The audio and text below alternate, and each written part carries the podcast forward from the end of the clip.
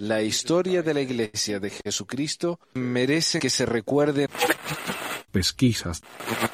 Mormonas.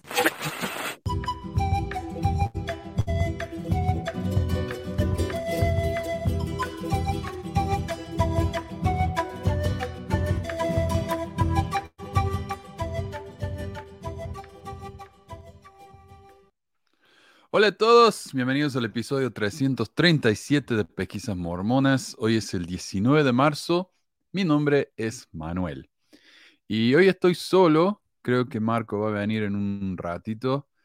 eh, pero por ahora estoy solo. Marco se tomó el día libre, muy merecido. Así que le, le pido paciencia con los comentarios y todo eso, la moderación de comentarios, porque tengo que leer el, el guion y hablarles al mismo tiempo. Pero acá hay un tema que se está hablando.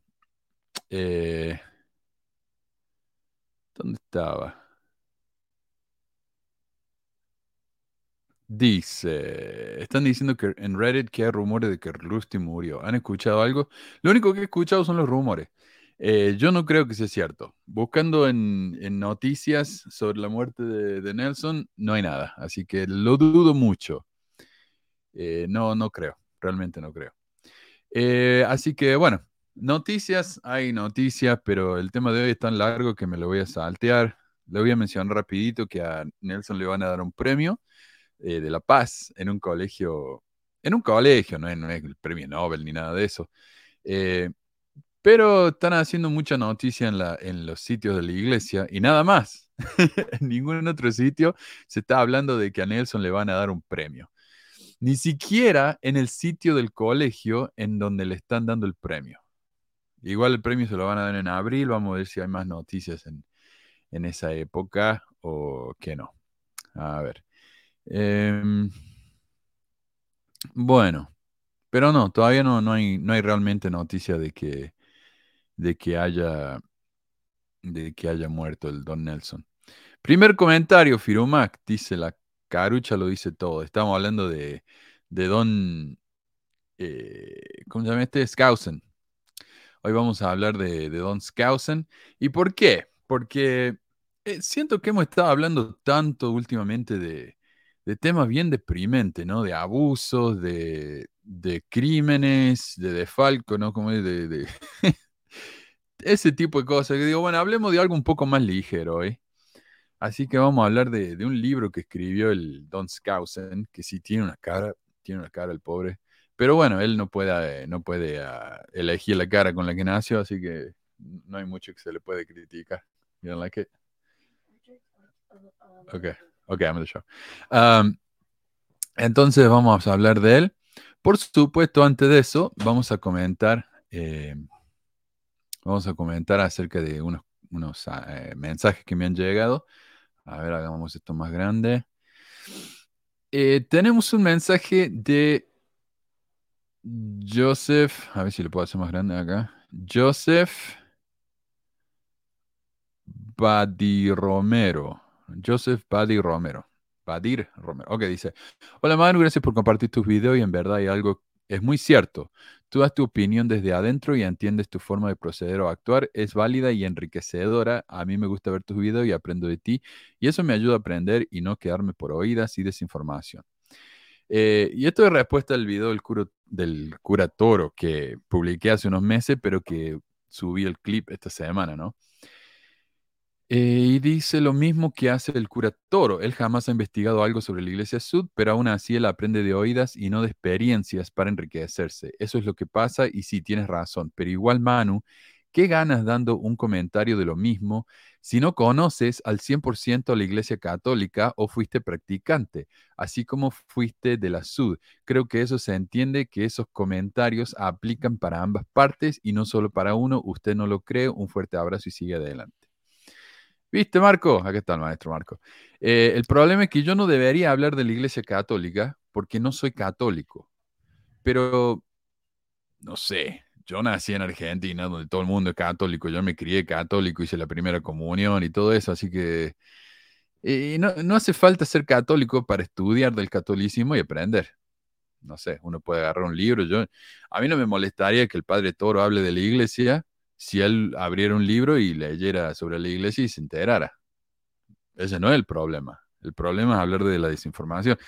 Y bueno, pero a, esta gente, al Joseph y a muchos católicos, como el ingeniero acá, que es un gran amigo, les molesta mucho que hable yo de, de los católicos.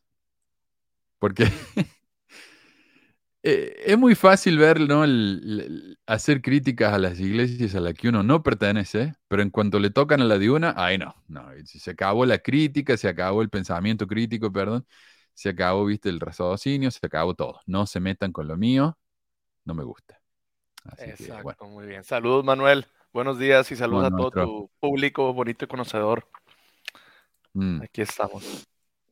Sí. Y qué bueno que estás acá, porque estoy solo, sin, sin Carlos, así que necesito algún, algunos descansos acá para, para leer lo que me dice la gente. Eh, o sea que no podemos comentar de nada. O sea, tienes que estudiar a fondo todas las religiones y tuviste que haber pertenecido a todas las religiones para poder hacer algún comentario sobre eso. y ser activo, porque yo como miembro inactivo de, o ex miembro de la iglesia mormona, tampoco puedo comentar. O sea, según la gente, viste, las restricciones para comentar sobre algo son enormes. Eh, básicamente yo lo único que puedo comentar es sobre ser maestro nomás, porque soy maestro, pero nada más. Activo, sí. No, no, no, o sea, eh, claro que se puede hacer comentarios sobre la iglesia católica y cualquier otra religión. Tal vez, tal vez no se hace tan a fondo porque precisamente el canal se llama Pesquisas Mormonas y, participaste en la iglesia de, Jesucristo Santo los últimos días, por eso se hace un, un, estudio más extenso sobre esa iglesia, pero sobre la católica, evangélica, todo eso se puede llegar a comentar, se puede llegar a también a, mostrar algo. Y la gente en vez de quejarse debería de, de, pensar, ah, ¿será que tiene razón? Voy a investigar yo a ver si es cierto, ¿no? Sí, sí, sí. Pero no, no, si uno no es miembro activo, no, no puede hablar. Gracias, Ana. Muchísimas gracias por la, por la donación y vamos a hablar de las donaciones hoy. Eh, dice, seguro que, Alejandrito, dice, seguro que vio a un niño peleando, les dijo no peleen, please, y ahora es merecedor del premio. ¿Sabes que algo que me llamó la atención a Adriana cuando me mandó la noticia? Es que, bueno, le dan el premio porque él da muchos discursos en la conferencia, ¿viste? Habló a la N, NAACP, NAACP, que es la organización, viste, el avance de los afroamericanos. Y él habla, ¿no? De la aceptación y de la paz. Y en realidad la iglesia hoy mucho, el problema con los negros ya no existe, el problema existe con los homosexuales. Aunque nunca se han disculpado por lo que hicieron en su historia, no en contra de, no, bueno, de no darles sacerdotes a los negros. Eso nunca se han disculpado. Pero hablan bonito. Así que eh, una, esta escuela es una escuela para afroamericanos, entonces le han dado el premio este a la paz. Pero lo que nos dice bien Adriana es que lo que muchos nos reportan es que la iglesia le ha dado varios millones de dólares en becas a estas escuelas. A eso sí no se menciona. Entonces no, no me sorprende, ¿no? Es como cuando uno le dan un título honorario de una universidad, por lo general es porque uno hizo algo por la universidad. No, no es puro honor nomás, ¿no? Eh, así que bueno. Gio dice, saludos, Manu y Marco, sí. Qué bueno tenerte, Marco, en serio. No, gracias. el fin de semana pasado quería participar, pero ahora sí que hubo un trabajo aquí en la zona de internet y nos cortaron todo. Ah, no, a veces pasa, eso sí. No, no, no se puede, no se puede evitar. Eh, bueno, tenemos otro comentario de Mario Romero. Dice, esto no es más que un circo. Esto habla cuando, cuando hablé con el, el muchacho este, el Randall, que hablaba de que eh, a, los, a los líderes no se les paga. Actualmente los únicos miembros que viven la ley de consagración son los líderes de la iglesia. Claro, entonces el Randall admitió que él, él era inactivo. Entonces me dice, eh, además que eh, estás enfrentando a alguien que además no tiene idea y que está inactivo, personaje perfecto para tuyo. En realidad él tiene bastante idea de la iglesia, me parece que hablaba eh, de su desinformación típica. O sea, seguro que Mario también piensa que a los líderes no le pagan, pero bueno, yo le dije, al punto, ¿querés venir a enfrentarme vos? Y es el problema, que, muchos mormones se me quejan de que yo enfrento a gente que están inactivo, que no saben, o esto, el otro, pero ningún miembro activo eh, dispuesto a enfrentarme desde el conocimiento, como dicen ellos, quiere venir al programa. Entonces, lo mejor que podría hacer Mario para defender su iglesia y demostrar que soy un ridículo es venir a enfrentarme a él, me parece a mí. Pero no. Entonces los que vienen, viste, o son como el Randall, o son como el pobre Iván del que ya vamos a hablar y realmente no saben mucho. Y que conste que él está usando la palabra enfrentar, ¿no? O Claro, estás enfrentar. enfrentando a alguien. o sea. Y yo incluso ni siquiera uso ya la palabra debate, porque para mí yo, los debates son estúpidos, son inútiles. Pero lo que yo quiero es charlar, a ver, ¿qué piensa esta gente? ¿Cómo piensa y por qué? Eh, estaría buenísimo, pero no. Me dice, ¿qué me dice él? A ver, dice, ese es el punto. Tu contenido show barato carece de objetividad y seriedad. Es barato, en realidad es gratis. Es horriblemente polarizado y demonizador, exagerado, se queda chico. Por lo mismo, no debiera sorprenderte tanto comentario diciendo que eres un resentido. Es obvio que te lo tomas personal. Es una simple ecuación. Tu testimonio fue menor a la influencia negativa que te llevó incluso a negar al creador. A ver, veamos eso. Tu testimonio fue menor a la influencia negativa que te llevó incluso a negar al creador. Ah, claro. la- yo dudé de mis, de, de yo dudé de la iglesia más que de mis dudas, por eso. Probablemente de eso nazca tu odio hacia la iglesia. Le adjudicas la culpa de haber destrozado tu fe. Y en cuanto a tu invitación, lo agradezco mucho, pero no estoy interesado en formar parte del show. Tengo cosas más importantes que ocupar mi tiempo. Y probablemente tú también. Le dije, bueno, si insultarme te hace sentir mejor sobre el haberte de haberle dedicado tu vida a una empresa disfrazada de religión, es cosa tuya, ¿viste? Porque hasta ahora no, no demostró nada que yo ya digo que haya dicho incorrecto, ¿viste? Simplemente se enfoca en mi persona. Me dice, ¿cómo es que me dijo? Clásico, Sí, así, este, primero que tú tienes un show barato. Eso es, es algo. Sí, vamos a decir, es gratis, pero es, gratis. es un ataque también hacia ti, ¿no? Es un eres un. Sí. es- te está diciendo payaso, ¿no? Eso está muy mal. Luego, horriblemente polarizado, demonizador, resentido, No, una dulzura el mono este. este, que eres Santo. un negativo, débil. No, hombre, no. Dice, me parece extraño que una persona que dedica tanto esfuerzo a generar contenido de críticas y en hablar sarcásticamente de creencias y sentimientos personales y de personas honorables y respetables, incluso a la vista del mundo no cristiano, califique de insulto cuando alguien de- opina de algo que además de está a la vista. No el hecho de que seas un resentido, pero sí el hecho de que lo parezca. Y le digo, honorable, y me río, ¿no? Dice, bueno, ya ves, ya que es obvio el continuo sarcasmo, si no te parece honorable que ancianos dediquen su vida a servir y a entregar mensajes de consuelo, esperanza y amor que han inspirado millones de personas a ser mejores, como a él, ¿no? Y como, sí. Ah, en vez de ir a gozar de su vida de multimillonarios a islas paradisíacas, debe ser porque tú, Vera, tu vara de honorabilidad está demasiado alta. Veámosle el lado positivo, debe de ser, debe ser un ser de luz. Le digo, y sí, es mejor vivir la vida de multimillonario en departamento de lujo encima del mall multimillonario que tienen en Salt Lake. Claro, que no hace falta vivir en una isla para vivir, pásala bien. Uno puede vivir en el medio de la ciudad. Además que, ¿Qué te consta? Que, que no han ido, que no están. bueno, pero además que Nelson y, lo- y su cuate eh, eh, la pasan muy bien ahí. O sea, si ellos fueran a vivir en una isla, estarían solos. Mientras tanto, en Salt Lake tienen a, a gente como el chico este, el Mario Romero, que les soban las pelotas, perdón por el vocabulario, pero los tratan como dioses encarnados, ¿viste? Hace Pero él dice- una foto, eh, Uptor. Creo que estaba, Mm. no, no sé dónde estaba, se miraba, parecía como tipo Dubai, pero no sé si alguien ahí Ah, mira. La publicó con su esposa y uh, fue muy criticada la foto de Uptor con su esposa ahí. Uh, la Que- verdad, como no tenía idea. Él también como persona tiene derecho a viajar, ¿no? Y pues hacer lo que él quiera. Pero cuando dices es un apóstol, pues claramente no son como los apóstoles de, de- de la antigüedad, ¿no? De Jesucristo que andaban ahí.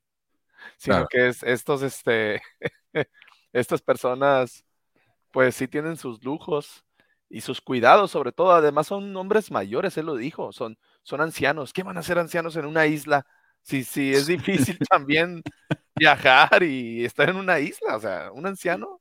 Y no son Pero- todos tan ancianos. O sea, sí, Russell tiene 98 y ya piensa que está muerto, pero la mayoría no son tan ancianos. Ahora ponte a pensar, tal vez los que disfrutan de eso son sus hijos, sus familiares. O sea, Ah, es que nosotros no sabemos, ¿verdad? No sabemos todo lo que, lo que, lo que hay el trasfondo de lo que, cómo se gastan su dinero y todo eso. Sí, porque ellos piensan que, eh, que donan todo. Vamos, que van a donar todo. Eh, Dubai, sí. Ahí está. Ahí está, mira. Ah, Fue a hacer la obra del Señor. Fue a hacer la obra del Señor ahí en Dubái. Mira, bañarse del pueblo. mira, Creekside Hotel. Mira. No, está bueno esto, ¿ah? Viajar para Dubai gratis con, con el dinero de la gente. Está El día que se queden, que se hospeden en la casa de un miembro humilde, el día que hagan eso los apóstoles, por lo menos van a tener un punto a su favor de que están eh, confiando en el Dios que creen, confiando. Porque muchos dirán, no, pero es que ellos tienen que tener sus guardaespaldas, su protección, su seguridad. ¿Cómo se van a quedar en la casa de un miembro? Oye, ¿que no eres apóstol del Señor? ¿Que no tienes fe Y en la ¿Qué no tiene- protección. en la protección de Dios? ¿Que no has dado discursos que el Señor te va, no te va a desem- desem- desamparar, desamparar? Cosas así, pero no lo hacen. Ellos no, no, no cumplen lo que predican, pues. Sí. No, no. Firu, O sea, no. esto ya, ¿para qué mostrar esto? Esto no sé, me parece medio. Eh, está bueno, o sea, Pero, eh, está lindo, sí, no sé, yo ido lo mismo, pero yo no soy un apóstol de Dios. Y hay mucha gente que los defiende y no sabe al respecto. Ya lo había dicho, ¿no? Ni siquiera su segundo nombre o su primer nombre, ni siquiera se lo saben, pero están dispuestos a dar la vida por ellos. Es como, no sé, te, te Sí. idealizas o de una persona, de un ídolo y, y Sí, sí. lo defiendes. Acá está Adriana, dice, por, por fin pongan me gusta y suscríbanse los que no lo han hecho. Sí, dale. Nos ayudaría con el algoritmo, sí, para que Like. nos encuentren más gente. Eh, no está eh, Carlos, así que no, no, he, no he comentado eso. Él es generalmente lo que hace esos comentarios, sí, así que lo hagan, por, porfa. Pero bueno, viviendo de, de hogares que son tan humildes, eh, como yo dije, yo publiqué un video hace un tiempo, mi amigo es tasador de casas, asesor, no sé cómo se dice. Eh, y él tiene acceso ¿no? a todos los, las no sé, los datos de la dirección de la gente.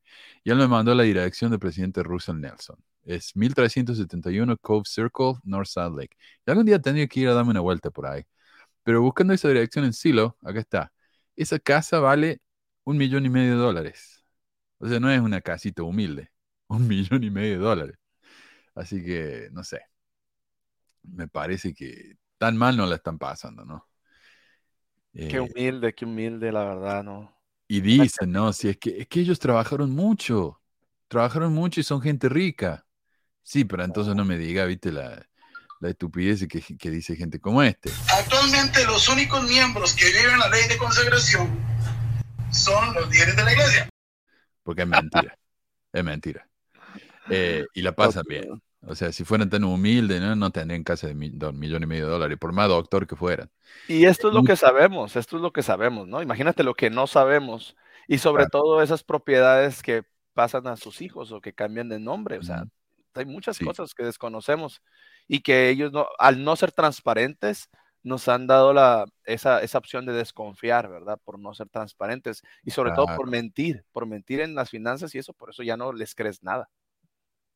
No, sí. Y acá mira, eh, yo corté la parte acá, pero dice Russell M. Nelson Trustee. ¿Qué significa eso? Es como fideicomisario. Porque acá muchas veces las familias, viste, cuando tienen propiedades, lo que hacen es eh, armar una organización como la, mi ex suegra, suegrastra. Ella, ellos tenían eh, propiedades grandes, viste, en, en Oregon. Es todo, es un, o sea, un campo grande, no hay construcción ni nada. Y lo que hacen es crecen árboles y los cortan y venden la madera. Y, ¿cómo se llama? Y como es de la familia, ¿cómo se llama? Eh, tienen un, ya se te pegó, Manuel, se te pegó lo del ¿cómo se, joven. cómo este. se llama? Eh, tienen un, eh, una organización, un fideicomiso, en el que, viste, están los, los miembros del fideicomiso y todo eso, y no necesariamente eh, está a nombre de la, de la persona, sino a nombre del fideicomiso. Entonces, si vos buscas propiedades de, de mi suegrastra, no va a aparecer, va a aparecer el nombre del fideicomiso. Entonces, eh, sí, vaya a saber cuántas propiedades tiene este hombre que no están a su nombre. Eh, así que, no sé, pero como decís vos, esto es producto de la falta de, de información y, y transparencia y ahora tenemos que asumir cosas, ¿viste? lo cual es desafortunado. Eh, muchísimas gracias, Becky, acá nuestra eh, señora y salvadora. Acá tenemos, viste, eh, oficios de sacerdocio que pueden ganar por, por dinero. pero Becky ya pasó todos esos oficios, ya, ya directamente la señora y salvadora del programa acá. Así que, ¿qué más? A ver. Y hablando de mormones desinformado, como nos dice el chico este, esta semana pasada publicó una charla, no fue un debate, nunca lo caractericé ni lo, ni lo caracterizaría como debate, con un chico que vino al canal a argumentar muy firmemente sobre la veracidad profética de José Smith, de cómo él sabía cosas que no podía haber sabido.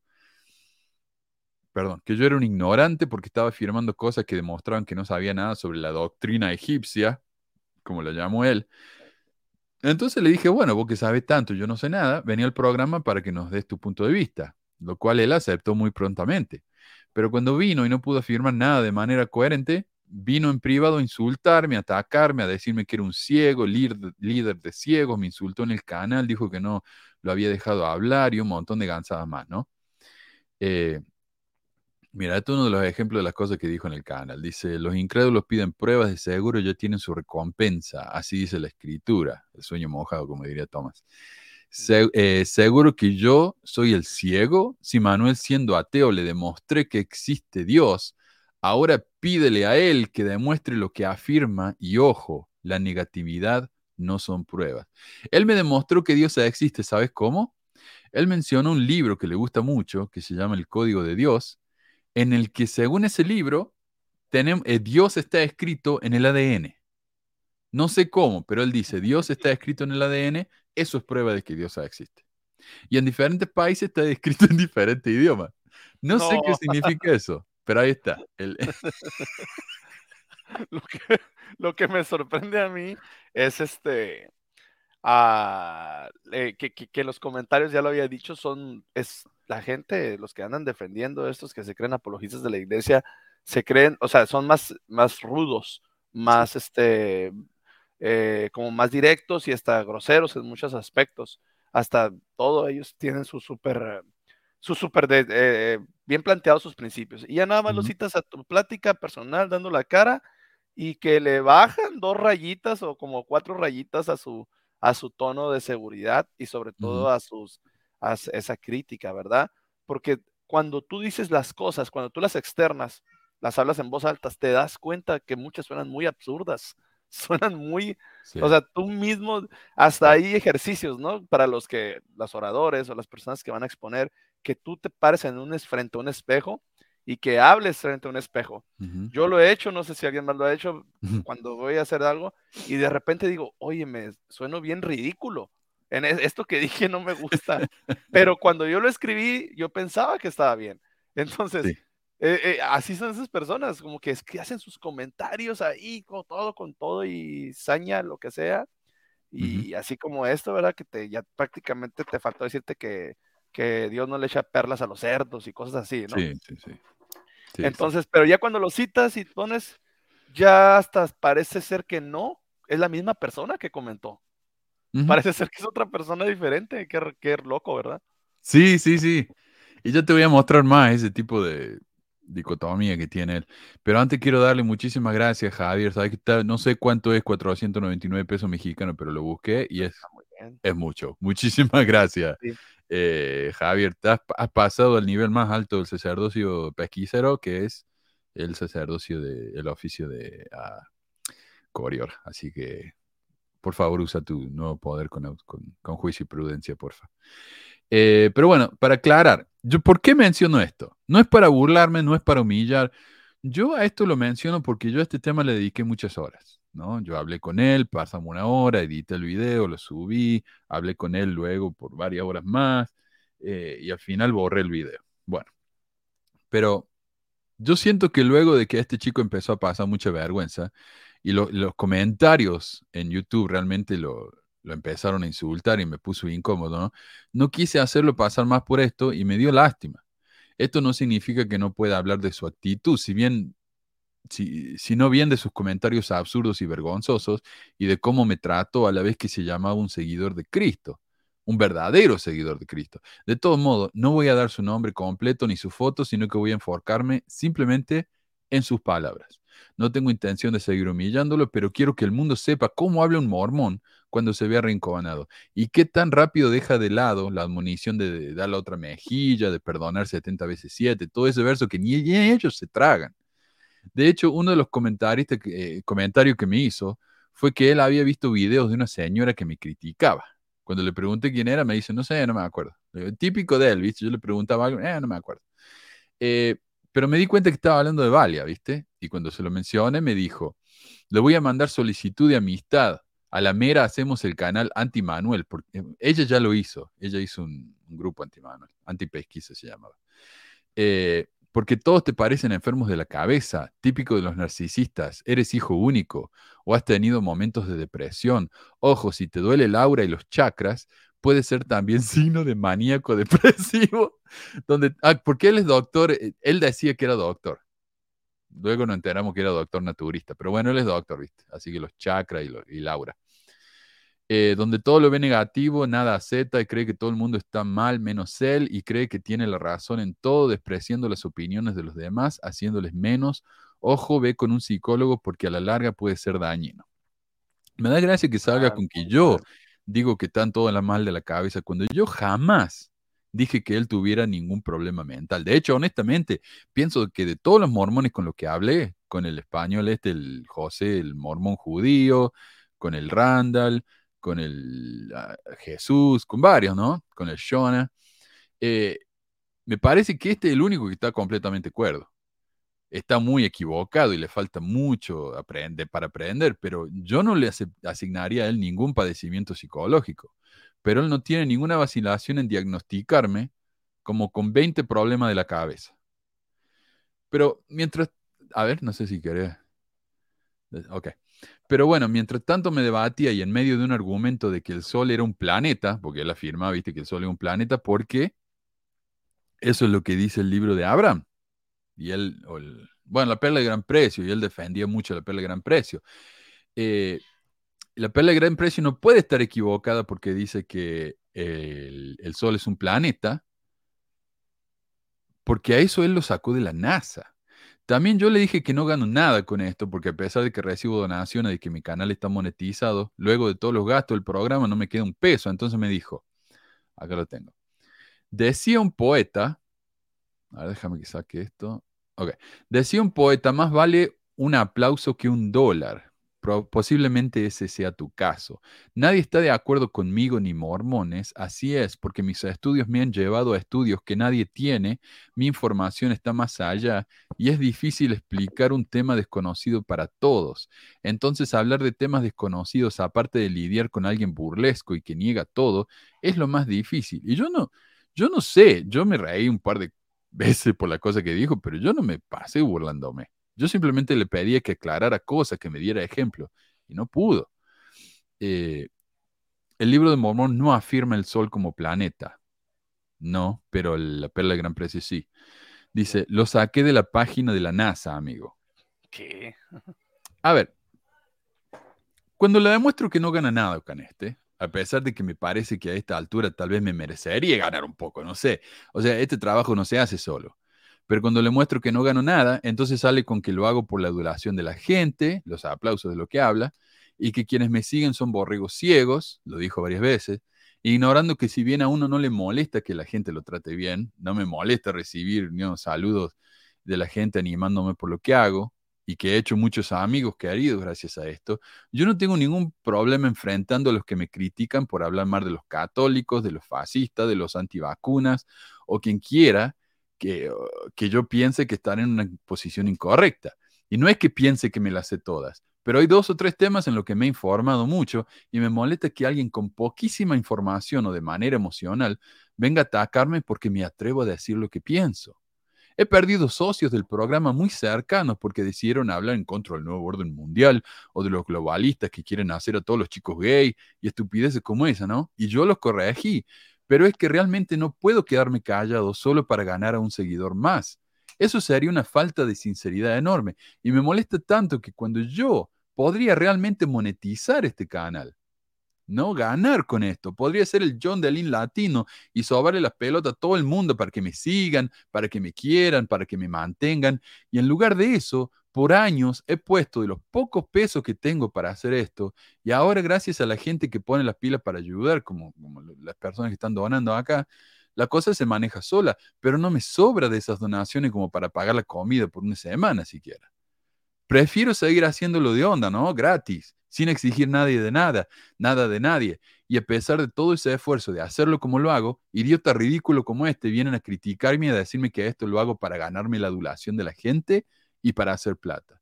De nuevo, yo creo que sería, que en serio, que tal vez sería bueno ganar un poco por lo que hago, porque no es un trabajo fácil. Lleva tiempo, lleva dinero, me expone a fanáticos que me viven insultando y eso lo jode a uno.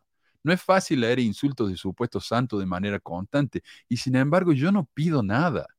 Esos libros que me llevaron eh, meses o años preparar y, y escribir, prácticamente los regalo porque los vendo a costo. E incluso eso me ha causado la crítica de algunos. O sea, no tengo ni el derecho de vender un libro con el que me quemé las pestañas para escribir, pero si alguien me lo pide, yo se lo regalo, no tengo problema, porque esto nunca lo vi como un negocio, como una manera de conseguir seguidores, ni nada de eso. Pero sin embargo, idiota como este, cuando no pueden defender a su secta de, de cuarta, que no es más que un negocio disfrazado de religión, lo cual es demostrable y se hace cada vez más demostrable, tienen que venir y atacarme con cosas que ni hago. ¿Quieres decirme que soy un calentón y que me enojo fácil? Ok. ¿Quieres decirme que soy, no soy un historiador y por lo tanto mis estudios son de tercera? Ok. ¿Quieres decirme que te molesta mi acento o que te caen mal los cordobeses? Bueno, está bien. Pero, no sé, eh, pero decirme que estoy acá eh, para vivir de esto. Mira, cualquiera que pertenezca a mi grupo de WhatsApp y Facebook, saben, pueden decir lo poco que aparezco por ese grupo. Y cuando lo hago, la mayoría, pongo un comentario y la mayoría me ignora. Si realmente estuviera tan enfocado en hacer esto para que me halague la gente, estaría muchísimo más presente en esos grupos. Estaría hablando a lo de profeta, como lo hacen John Delin, para que vean lo el maravilloso líder que soy. Pero no tengo ninguna intención de ser un líder. Y a veces cuando vienen y me dicen profeta Manuel como chiste, ¿no? Yo les digo que eso me pone incómodo, porque es así. Y sin embargo, y a pesar de que este ridículo me tocó donde me duele, me dio tanta lástima verlo dando tanto manotazo de ahogado, que le dije que si quería, yo borraba su video de YouTube. Y de repente, oh, el tonito cambió, pero totalmente. Se hizo dócil, se hizo suavecito, se hizo un gatito cariñoso. Dice, oye, ¿y tú harías eso por mí? Borrar el video te lo agradecería mucho. Hice el ridículo a más no poder. Hablar de temas desconocidos es algo tan estúpido que debo admitirlo. La cagué en serio.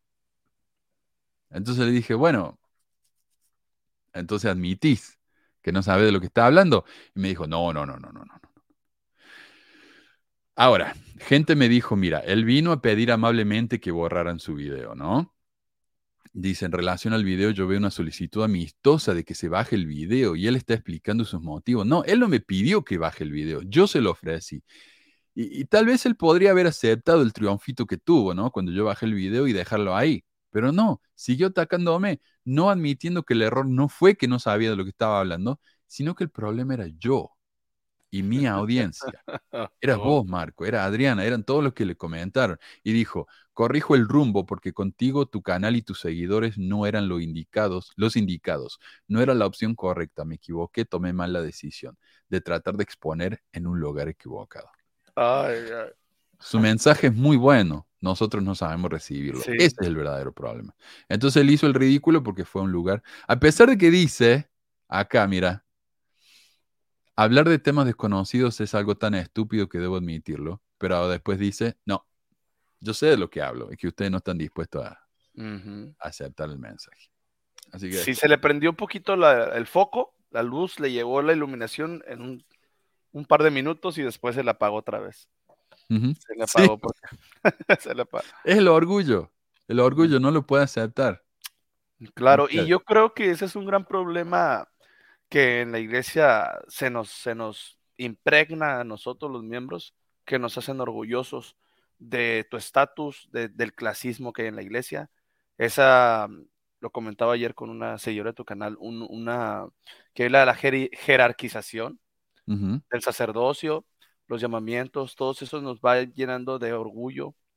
Eh, y después nos creemos la gran cosa. Y sabes qué? Es por eso que muchas personas no aceptan, no quieren aceptar las mentiras de la iglesia, porque sería reconocer que tú fuiste en cierta forma manipulado y engañado. Y a veces uno no quiere reconocer eso, porque es triste. Es triste para ti como persona reconocer que, que te han utilizado. Y, y súmale otras cosas, ¿verdad? De, de, de, la pérdida de la creencia, no sé, pero el problema es que te tocan en ese aspecto de que, y luego más cuando has sido miembro por 20, 30, 40 años, toda tu vida, no sé se hace más difícil reconocer esos aspectos. Y por ejemplo, este joven, ahí está el, ejemplo, ¿no? Que él puede reconocerlo en unos minutos y después decir, no, yo no estoy equivocado realmente. Simplemente que lo que yo expuse no me lo van a entender tú y tu, y tu audiencia porque, porque simplemente todos están bajo la influencia de Satanás, puede decir, ¿no? O puede decir otra, cualquier otra tontada todo lo que va a decir es para no admitir que él está siendo manipulado por la secta, la corposecta, le digo yo ya, por la corposecta. Y este, pues sí, es lamentable, ¿verdad? Lamentable, Manuel, lo que este chico eh, pretendió y quedó en ridículo. Y mira, así están las consecuencias. Mira, yo fui mormón por 25 años. Yo defendí a la iglesia como este chico. Yo, yo fui realmente un gran defensor de la. Nunca insulté a nadie por eso. No fui a canales que no me pertenecían. Yo, yo estaba en el, en el grupo de Univision, me parece que era, que tenía grupos. Y yo estaba en el grupo mormón de Univision. Y cuando venía alguien que no era mormón a criticar, yo le decía, no, ¿qué hace acá? O sea, déjanos en paz. Pero era, era rudo con esa gente. Pero yo nunca fui, viste, a, a otro grupo a molestar. Pero yo era así, era un gran defensor. Hasta que me di cuenta que no encajaba. Y, ese, y ese es difícil, es duro reconocer que uno ha vivido una mentira. Es muy duro. Pero, como dijo Sócrates, si uno vive una vida, si uno no analiza su vida, esa vida no vale la pena vivir. Eh, así que bueno. Sobre eh, todo, por lo menos, disculpa, por lo menos darle cabida, como dice el libro mormono, en Alma 32, que dice que debes de darle cabida a la fe a ese sentimiento de creer. Oye, pues dale, cabida también a dudar de esas cosas, porque cuando hay muchos, muchos temas ya que tienes que hablar de esos temas, el solo hecho de tener que hablarlos ya es un espacio para darle cabida a dudar y a ponerlos a prueba.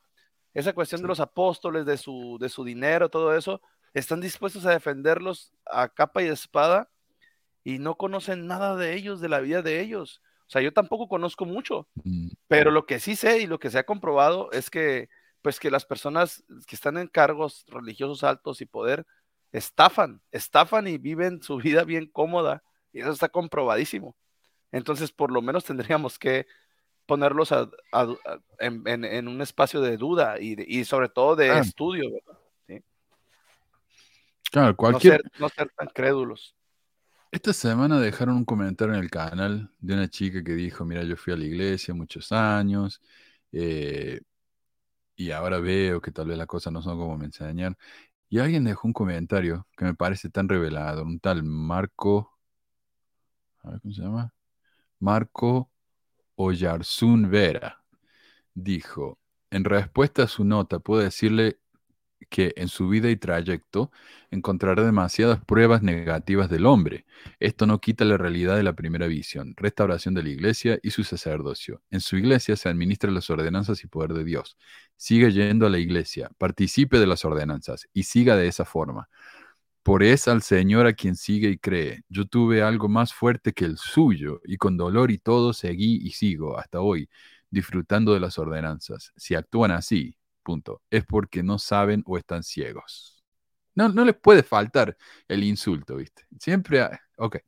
A pesar de tener la verdad, punto. No guarde rencor en el corazón. Es voluntad del Señor perdonar a quien sea y lo que sea, pero no nosotros. Nos manda perdonar a perdonar a todos.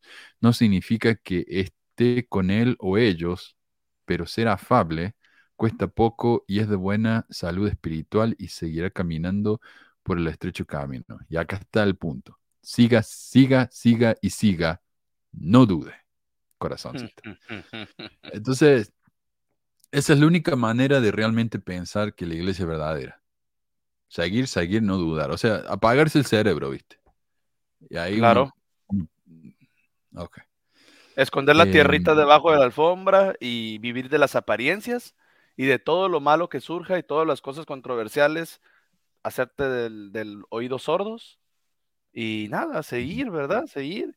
Sí, podría ser, podría ser feliz en tu vida haciendo eso. Yo creo que sí podría ser, pero estás siendo feliz bajo una pantalla de una mentira y que esa pantalla de esa mentira no solamente es peligrosa para otras personas, sino sino que también para las generaciones que vienen pueden seguir creando peligro. O sea, si a ti te fue bien en la iglesia, bien, bueno, está bien, ánimo, pero no a todos nos fue bien, no a todos les va bien, no, la iglesia promueve muchos, muchas cosas este, malas también, abusos, este, de muchos tipos de abusos y bueno, en eh, decepciones, no sé, hay muchas formas en las que las personas se sienten mal y no nada más por, él comenzó el comentario así, ¿no? Diciendo que, que, que, que por, por alguna, algo malo que te pase ya vas a dejar la iglesia. No, dice, no, tienes que, eso, eso, si te pasa algo malo no quita que la primera visión haya sido verdad.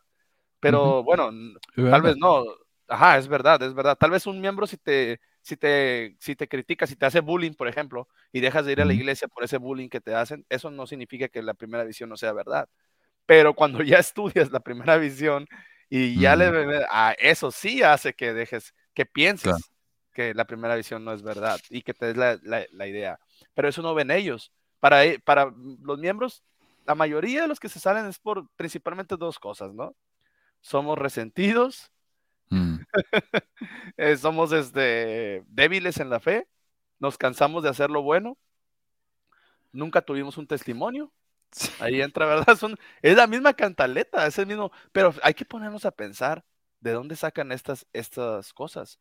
No es que los miembros lo inventen, los líderes te enseñan eso. Holland, este, el otro, el Ballard, eh, Ox, en sus discursos, estas personas ahí en, en, en, en- bajo, bajo la, muy sutilmente, te- Ujú. a bueno, a veces muy directos también. ¿Qué te dicen? Sí. Fueron, son débiles, Satanás los les engañó, o son Sí. débiles, se cansaron de hacer lo correcto. Bueno, Mm. No, sí es verdad. Eh, mira, acá lo que nos dice Barón Rojo, teniendo el hostal del Templo de Montevideo en 2011, el Elder Bednar, en lugar de quedarse ahí, se fue al Hotel 5 Estrellas Victoria Plaza. Entró y salió con guardaespaldas, nunca comprendí por qué. Y esto me acuerda cuando mi presidente de misión, él a veces iba a la casa de los miembros, pero sabiendo, por ejemplo, yo vivía en una pensión muy linda, era una casa bien humilde, pero muy linda, muy limpia, una casa bonita. Y una vez él se quedó ahí. Pero cuando volvía, una sola vez. El resto de las veces que volvía, que volvió, se quedaba en hoteles cinco estrellas. O sea, sabiendo que había lugar, sabiendo que él podía quedarse, que ya lo había hecho, él prefería su hotel cinco estrellas. Y todos teníamos que ir al hotel a reunirnos con él para que nos entrevistara. Eh, no, es muy típico esto. También cuando en esa época vino, creo que fue Holland. No sé si fue Holland o Ballard, uno de esos dos, que, que fue el presidente de área de Chile, cuando la cosa se puso muy mal, porque estaban bautizando tanto, viste, abriendo Sí, fue Holland. y, y tuvieron que empezar a cerrar porque no iba nadie. Y Holland fue y se encargó. Bueno, la primera vez que fue, para mirar la situación, se quedó en un, en un, no un hotel, sino un, ah, un, un departamento, un, edificio, viste, de departamento, muy bonito, muy lujoso. Ahí donde Con, condominio. A pesar de que, sí, a pesar de que nadie sabía quién era él. ¿Quién lo anda persiguiendo? En el sur de Chile nadie sabe quiénes son los mormones, pero él se quedó en semejante tela. ¿no? Eh, mira, Licha dice, tiene toda la, raz- toda la razón, Marco. Igual nunca son capaces de ir por lo menos a comer con una familia de Latinoamérica de las más humildes. Puros lugares caros para comer. Así que, no, es triste eso. Ellos no andan Triste. bendiciendo a, la fa- a, lo- a los miembros, no, no, o sea, el decir, ¿no? Ujú. Sí, no andan esparciendo eso, su poder del sacerdocio, ¿no? Ellos al parecer andan muy cuidadosos y sobre todo no escatiman en, en gastos, ¿verdad? Sí. Sí, sí, sí. Acá dice Carmelo, ¿y tanto las mujeres y los hombres pueden comprar sacerdocio? Obviamente, acá somos todos iguales. Todos tienen el derecho a comprar su sacerdocio, si quieren. Bueno, eh, pero mira, después de todo este dilema, alguien comentó, lo triste de todo esto es que todas las cosas que dijo Iván, nada es oficial de la iglesia y él las cree como verdaderas. Me pregunto qué le diría el profeta Nelson sobre esta gran teología de Iván. Lo mandaría a que siga pagando su diezmo y que solo se enfoque en el libro de Mormon.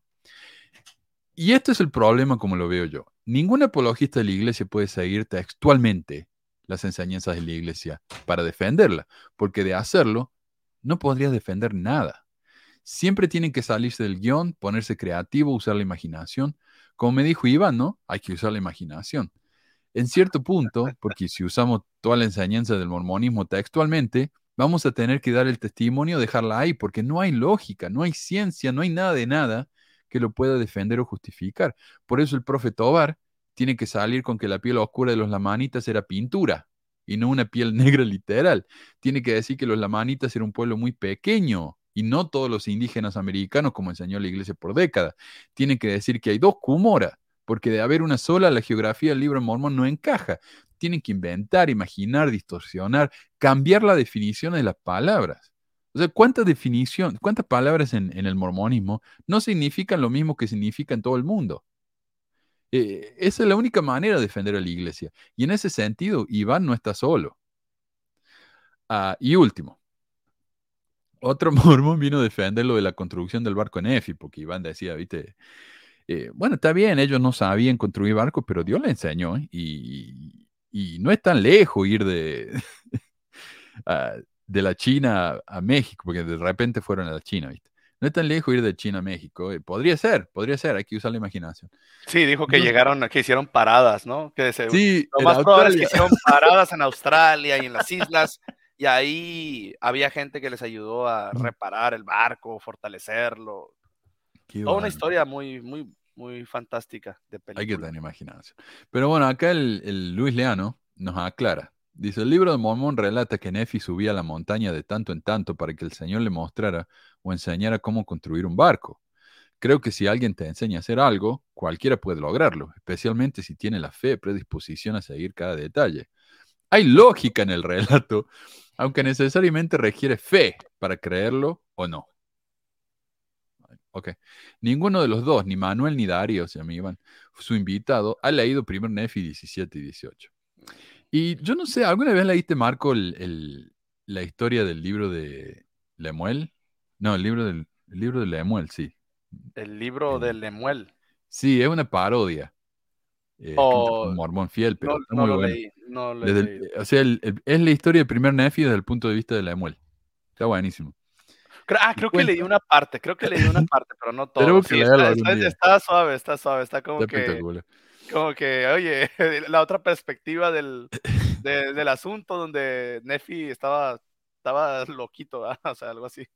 Sí, eh, pero mira, el, en el libro de Lemuel nos da una explicación muy simple de por qué Nefi subía eh, a la montaña todo el tiempo, y es que resulta que Nefi tenía diarrea. Entonces, eh, Puede ser. O tal vez fue a hablar con Dios, no sé, una de las dos. es que, ay, ay, ay. Es que la lógica, mm, si nos metemos en esos terrenos de la lógica, nada, nada de eso del libro de Mormón es lógico, pues. Hay muchas, mucho que quitarle.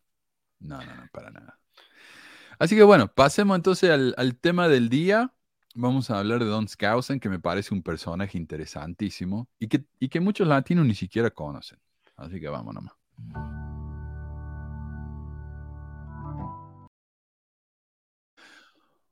Hoy vamos a hablar de un libro escrito por Cleon Skousen en 1962, publicado por Doubleday, una de las imprentas más grandes del país.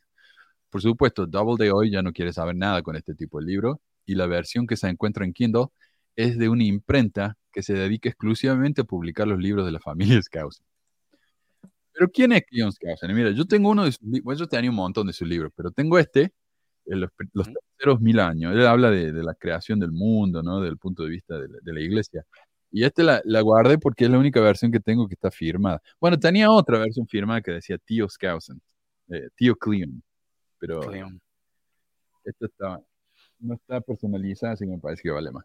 Eh, em, ¿Quién es Cleo Skousen? Si bien nunca fue una autoridad general de la iglesia, es uno de los mormones más influyentes de las últimas décadas. Cleon es descendiente de pioneros mormones, por un tiempo vivió en Colonia Juárez, y a pesar de haber nacido en Canadá, de padre gringo, fue uno de los patriotas gringos más rabiosos. Es mayormente famoso por haber escrito libros exageradamente patriotas y otros libros no anticomunistas, así como libros de religión. De hecho, él fue eh, maestro de este instituto. Eh, y, y tiene libros de manuales que incluso hoy en día se venden en, en el Desert Book, manuales de religión. Fue un agente especial para el FBI, aunque mayormente realizó trabajo administrativo, o sea, estaba en la oficina. E irónicamente, el FBI abrió un archivo de Skousen de unas 2.000 páginas. Acá lo tenemos, a ver, creo que es este. Eh, este archivo revela ciertos elementos muy curiosos, tales como Skousen tenía muy poca eh, experiencia como investigador, mayormente trabajaba en un escritorio. No tenía ninguna experiencia investigando el comunismo como agente del FBI. Cuando se jubiló del FBI, fue jefe de la policía en Salt Lake City, pero fue despedido como a los cuatro años por el intendente. El despido fue noticia nacional, ya que para entonces Skousen era una figura conocida en el ambiente ultraderechista. Eh, de hecho, hay una organización acá que se llama el... ay, oh, carajo. John Birch, el John Birch Society, que es una organización ultraderechista que era muy, muy fuerte, muy eh, influencial en los 60. Ah, todavía existe. Un cartelazo acá en Ogden. Ya, ya voy a hablar un día acerca de Benson, porque Benson también estaba metido. De hecho, Benson eh, se, se quería postular a presidente, eh, no por un partido independientemente, pero eh, eh, apoyado por la John Birch Society. Y el tipo este, Skousen, era una estrella en ese, en ese grupo. Entonces, el, intendente, cuando. Entonces él era, era una figura conocida. Y él andaba diciendo que él había sido un, agente del FBI por como 40 años, mentira, ¿no? Y que él había sido eh, eh, asistente y consejero personal del presidente Hoover. Eh, ya vamos a hablar más de eso. Entonces la gente estaba muy impresionado con él y lo, lo amaban, ¿no? Lo adoraban. Entonces cuando lo despidieron, fue noticia nacional. Y el intendente explicó, para explicar mejor mi, posición, permítanme decir esto, que si bien el señor Skousen ha escrito un libro y habla en contra del comunismo, en realidad llevó a cabo su cargo como jefe de policía exactamente de la misma manera en que los comunistas operan su gobierno. Claro, porque este también era un anticomunista, el Bracken Lee. Eh, el hombre también es un maestro de las medias verdades. En al menos tres instancias he demostrado ante los comisionados de la ciudad y los reporteros de los periódicos que es un mentiroso. Para mí es un hombre muy peligroso porque predica una cosa, practica otra, no dice la verdad y no se puede confiar en él. También fue uno de los mayores gastadores de fondos públicos de cualquiera que haya servido en cualquier capacidad en el gobierno de Salt Lake City. Ahora, esto viene de un tipo que, ideológicamente coincide totalmente con Skousen. Y sin embargo lo ha hecho porque el tipo era un hipócrita, dice. Pelea de mormones. Sí. Pelea de mormones ultraderechistas. ¿Vos alguna vez había escuchado de hablar de Skousen? Sí, claro, en la misión me leí el, el famoso discurso La trilogía de Skousen, eh, donde relataba sobre la expiación, ¿no? Aunque estaba Sí. prohibido, estaba prohibido leer esos escritos, este, Mira, porque era parte de la biblioteca del Evangelio. O sea, la biblioteca del Evangelio era Jesús el Cristo, los artículos de fe y las escrituras y ya para de contar. Pero por ahí se, se filtró, ¿no? El discurso. Y wow, yo estaba emocionadísimo, estaba impresionado de ese discurso, todo lo lo daba. Según era porque su presidente de misión fue el apóstol John ujú, Whitsoe, Whitsoe, ¿no? Y ese ujú. también era un filósofo Sí, un teólogo. muy, muy este, intelectual, que también muchos libros hacía pensar otras ideas, pero pues al fin y al cabo era pura, aunque ellos decían que era doctrina, que era la carne de la doctrina, al final eran puras ideas suyas, ¿no? Porque la iglesia nunca reconoce oficialmente esas cosas, pues entonces solamente es para que tú, tú te crees tus propias ideas, pero que sí tomes partido en la ideología de ellos, porque muchos creían eso, realmente muchos creían que lo que estaba diciendo era verdad. Entonces, por más que la iglesia diga que no es oficial, de todos modos tú, tú afectas a un sector de la iglesia que se pueden hacer de esa facción, vamos a decir, una facción de los Skousen que creen en lo que él dijo. Eh, no me tocó nada estudiar de él sobre sus experiencias del comunismo, lo que pensaba, pero sí en esos discursos sobre la teoría de la, de la expiación y todo eso, de que, de que por ejemplo, me dio mucha, mucha risa porque en Star Wars, bueno, él explicó que todo, todas, las, todas las cosas son materia, ¿no? Y que Dios tiene poder sobre la, sobre la materia, sobre toda la materia. Y ponía el ejemplo de cuando Moisés fue a, a, la zarza que se estaba quemando el árbol y metió la mano, metió la mano y luego la sacó y estaba como muerta su mano. Y Dios le dijo, vuelve a meter y ya la volvió a meter y la sacó y ya estaba viva. Y, y, y él le explicaba que básicamente que las células respondían al llamado de Dios y por eso se podrían obrar los milagros. O sea, por un medio científico, ¿no? Como que el poder del sacerdocio modificaba todo, ¿no? Lo, las células que brindaban todo a, todas las cosas, incluso las rocas, todo, todo, todo, ¿verdad? Ya me, y yo, esta, ah, este, se parece algo de Star Wars las células de los midiclorianos, dije yo, ¿no? Que son los, que tienen la fuerza, tienen esas supuestas células así. Y yo estaba ahí, increíble cómo esto es ciencia ficción, ¿eh? O sea, este tipo de, también pudo haberse hecho películas de ciencia ficción, pero las mezcla con la religión. Entonces, este, pues vaya, son, son, son una mezcla de cosas para interesantes que te cautivan. Y al final no sirve para nada, en tu vida no sirve para nada. no. A mí me encantaba ese discurso. Me encantaba porque, ah, mira, a mí la iglesia nunca me funcionó de manera emocional, sino de manera lógica. Y para mí la iglesia tenía cierta lógica. Eh, primero tenés que creer en Dios. Si crees en Dios, entonces puede llegar a tener lógica. Si no, no encaja. Pero ese discurso me encantaba porque él encontró un montón de, escrituras en la Biblia, el libro de Mormon, en todas las escrituras mormonas, las juntó y se creó una especie de Frankenstein que explicaba el plan de salvación. Aunque muchas de esas escrituras no dicen absolutamente nada de lo que él quiso decir. O sea, él las cambió totalmente de, contexto, las sacó totalmente. Eh, pero me encantaba ese discurso. Sí, yo me compré el libro de él cuando llegué acá, fue uno de los primeros libros que compré.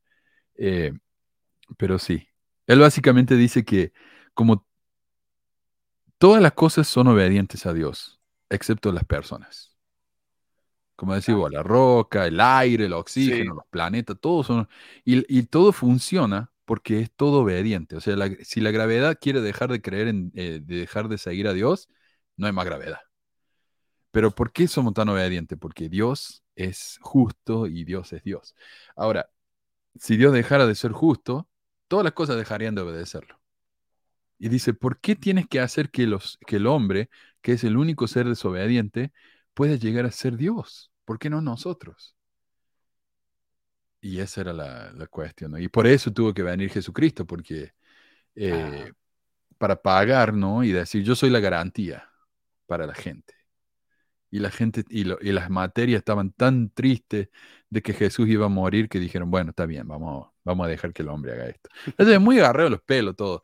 Estaría bueno leerlo un día porque... Pero, mira, yo lo comparo con, con José Smith, porque una persona así, o sea, que, que, tiene esa manera de correlacionar cosas, escrituras, como dices, y se forma toda una explicación nueva, porque es una explicación nueva en el mormonismo, es una interpretación nueva del plan de salvación, de la expresión, muchas cosas, ¿no? Este te lo expone y tú sí quedas como que, wow, este tipo sí está diciendo algo lógico, o sea, este, me, se me está trayendo lo que está diciendo. Y yo creo que sí, esto es verdad. E, en la época de José Smith, yo creo que Smith lo hubiera, lo hubiera hecho apóstol y se hubieran hecho amigos y doctrina oficial, lo que dijo Skousen, doctrina oficial. Pero en esta época, cuando ya no puedes, este, no sé cómo decirlo, no es tan fácil meterle cosas oficiales al canon de las creencias de, la iglesia. O pues hace años, ¿verdad? En la época de él, que tampoco no era tan fácil. ¿Qué dijeron? No, eso son, no es oficial. Esas son interpretaciones del hermano Skousen o de Witzo, lo que sea. Pues ya ni siquiera Jesús el Cristo, ya, ya que andan queriendo todo lo que digan los apóstoles en sus libros, al parecer lo hacen como personas imperfectas. Entonces ahora ya les da miedo porque cada cosa, cada cosa que ellos hablan es ahora la gente busca mucha evidencia. Entonces no mm. puedes inventarte una historia así nada más fantástica que suene bonito y enseñarla como que, ah, mira, esto fue así, ¿verdad? Sí. Pero no, un, personaje muy curioso, Don Skousen. Y, y, lo mismo que hizo con... Oh, y antes quiero agradecer a Ulises por su donación. Muchísimas, muchísimas gracias, Ulises. Eh, realmente, te agradezco muchísimo. Eh, pero lo que quería decir es que lo mismo que hizo con ese discurso, eh, Skousen con la doctrina, es lo que hizo con, con el comunismo.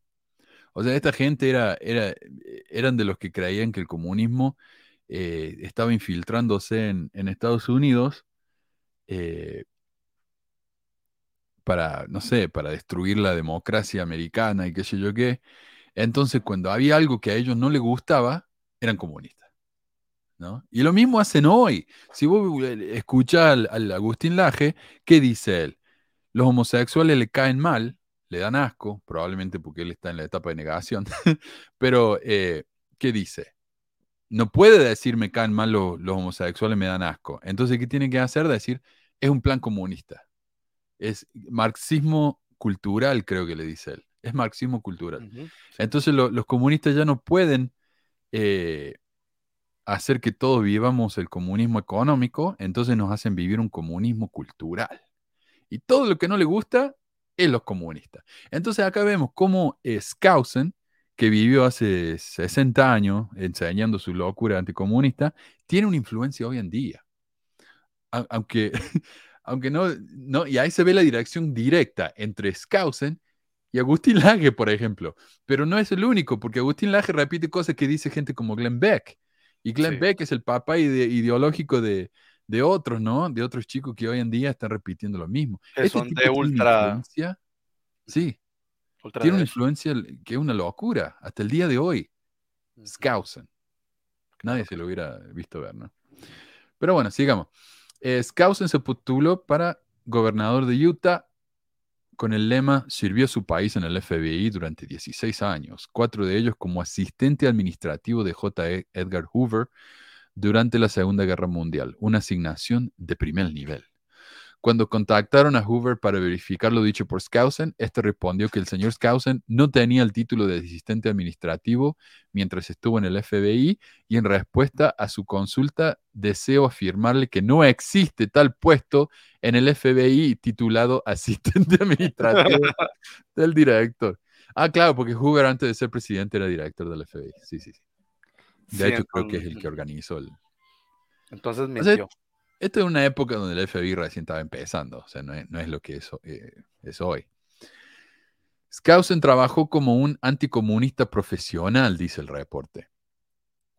Eh, trabajó con un anticomunista profesional cristiano llamado Fred Schwartz, quien estaba en la mira del FBI porque su trabajo creó tanta desinformación con respecto al comunismo que incluso cuando el FBI, que era uno de los grupos más anticomunistas de la historia, tuvo dificultad tratando de poner las cosas en claro. Skousen acusó pública y falsamente a Harry Hopkins, un asesor del presidente Franklin Delano Roosevelt, eh, de entregar información sobre la bomba atómica y uranio a Rusia, una acusación que el FBI llamó cada vez más irresponsable y aparentemente han sucumbido a la filosofía de que el fin justifica el medio. O sea, e, e, el FBI decía, él sabe que está mintiendo, está mintiendo, sabe que está mintiendo, pero lo hace a propósito porque cree que esto lo va a ayudar a eh, avanzar su, su causa. Y honestamente, esto mucho es lo que vemos con los apologistas mormones. Saben que están mintiendo y sin embargo lo dicen porque nosotros no estamos listos para, para recibir la verdad, ¿no? Tan típico eso. Eh, ¿Y por qué lo odiaba tanto a Roosevelt? O Roosevelt, FDR que le dicen. Porque FDR era muy liberal, muy, muy progresista.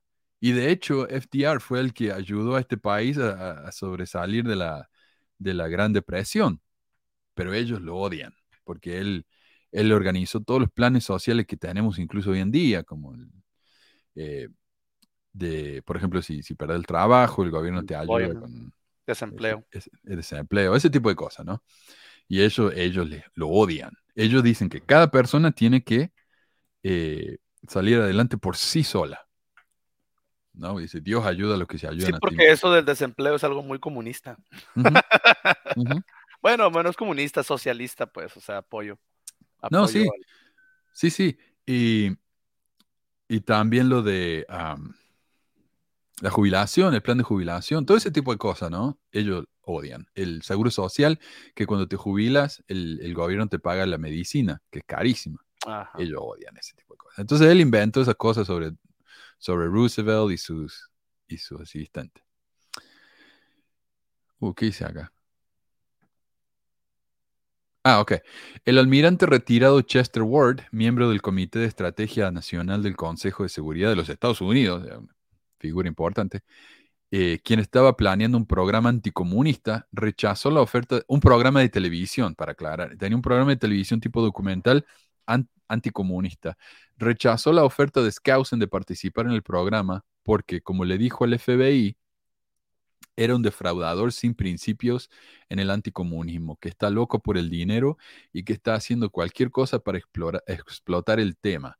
Ward dijo que tenía la intención de no tener absolutamente nada que ver con Skousen en esta o cualquier otro de sus proyectos lucrativos en este campo, ya que sienten que Skousen es totalmente incompetente y está interesado únicamente en promover sus propios fines personales. Yo no puedo decir que Leo, Leo mente, pero me parece que muchos anticomunistas hoy en día están en la misma. Es puro negocio. Eh, no sé. Me gusta este comentario acá de Brian. Dice, estoy en mi trabajo, hace unos minutos tendía a un ex obispo con ropa de domingo que vino a comprar. Un saludo. Está bien. Mm. Eh, sí. Bueno. Eh, entonces, el mayor problema que el FBI tenía con Skousen era el constante uso de, su experiencia como agente para tratar de vender su pericia como un anticomunista. Aunque como el mismo Bureau, el Bureau, ¿no? el FBI, lo reportó varias veces, Skousen nunca tuvo ninguna experiencia estudiando o investigando el comunismo como agente del FBI. Aparte de esto, el FBI estaba preocupado por su participación con grupos de extrema derecha, los cuales, como nos han enseñado la historia, tienden a ser un poco más violentos que el resto, ¿no? Y sin embargo, y a pesar de las constantes declaraciones del FBI distanciándose de Skousen, el tipo tuvo una influencia tremenda en el ultraderechismo moderno, mundial, como ya dije. Glenn Beck, un comentarista conservador muy influyente de los últimos 20 años, dijo que su carrera empezó cuando leyó a Skousen. Y de hecho, Glenn Beck se hizo mormón porque era seguidor de Skousen. Eh, Mike Lee, uno de los dos senadores nacionales de Utah, lleva consigo siempre una versión de la constitución preparada por Skousen. Y el New York Times lo llamó el gurú constitucional del Tea Party, el movimiento político derechista de hace una década que dio lugar a lo que hoy es el trumpismo. Entonces este hombre, este agente del FBI, supuestamente experto en el anticomunismo, escribió un libro sobre cómo criar hijos. No hijos e hijas, hijos, varones. No estoy seguro que él lo hace un experto en el tema, pero el resultado es un libro bastante curioso, lleno de afirmaciones anticientíficas y de citas sacadas del, del sombrero. Oh, esto me da miedo, es como así, tipo, tipo Mein Kampf, ¿no? De Hitler acá, como de, así de, hago libros supremacistas, este, como de hombres, pues así supremacistas, no sé. Sí, sí. Y este libro lo leí yo con un entusiasmo. Este va a estar bueno. Y la verdad que está muy bueno. Aunque no es tan eh, estúpido o, extremista como pensé que iba a ser. Más que nada, este libro afirma cosas. Por ejemplo, dice, bueno, los chicos a los tres años son así. Los chicos a los cuatro años son así. Los chicos a los cinco años son oh. así. Y afirma un montón de cosas que no demuestra en ningún momento. O sea, no, eh, me imagino que él, como él tiene como 20 hijos, él ya es un experto, viste, en tener hijos. Tengo un perro que es una mezcla de labrador y pitbull y un chihuahua. Y el labrador piensa que puede jugar con la, con la, con la chihuahua como si fueran iguales. Y la pobre vive llorando porque déjame Ahí están jugando allá afuera. Bueno, él está jugando, ella está sufriendo. Eh, uh, pues, ¿y él qué, qué, nomás por tener hijos puede hacer libros sobre cómo crear un hijo? Claro. claro deberían restringir un poco, ¿no? O sea, ¿quién puede hacer libros? ¿no? Especialmente Double Day, esa imprenta nacional tan importante. ¿no?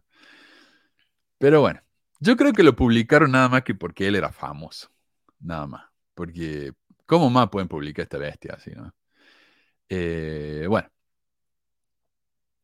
Bueno, entonces no es tan extremista el libro, Manuel.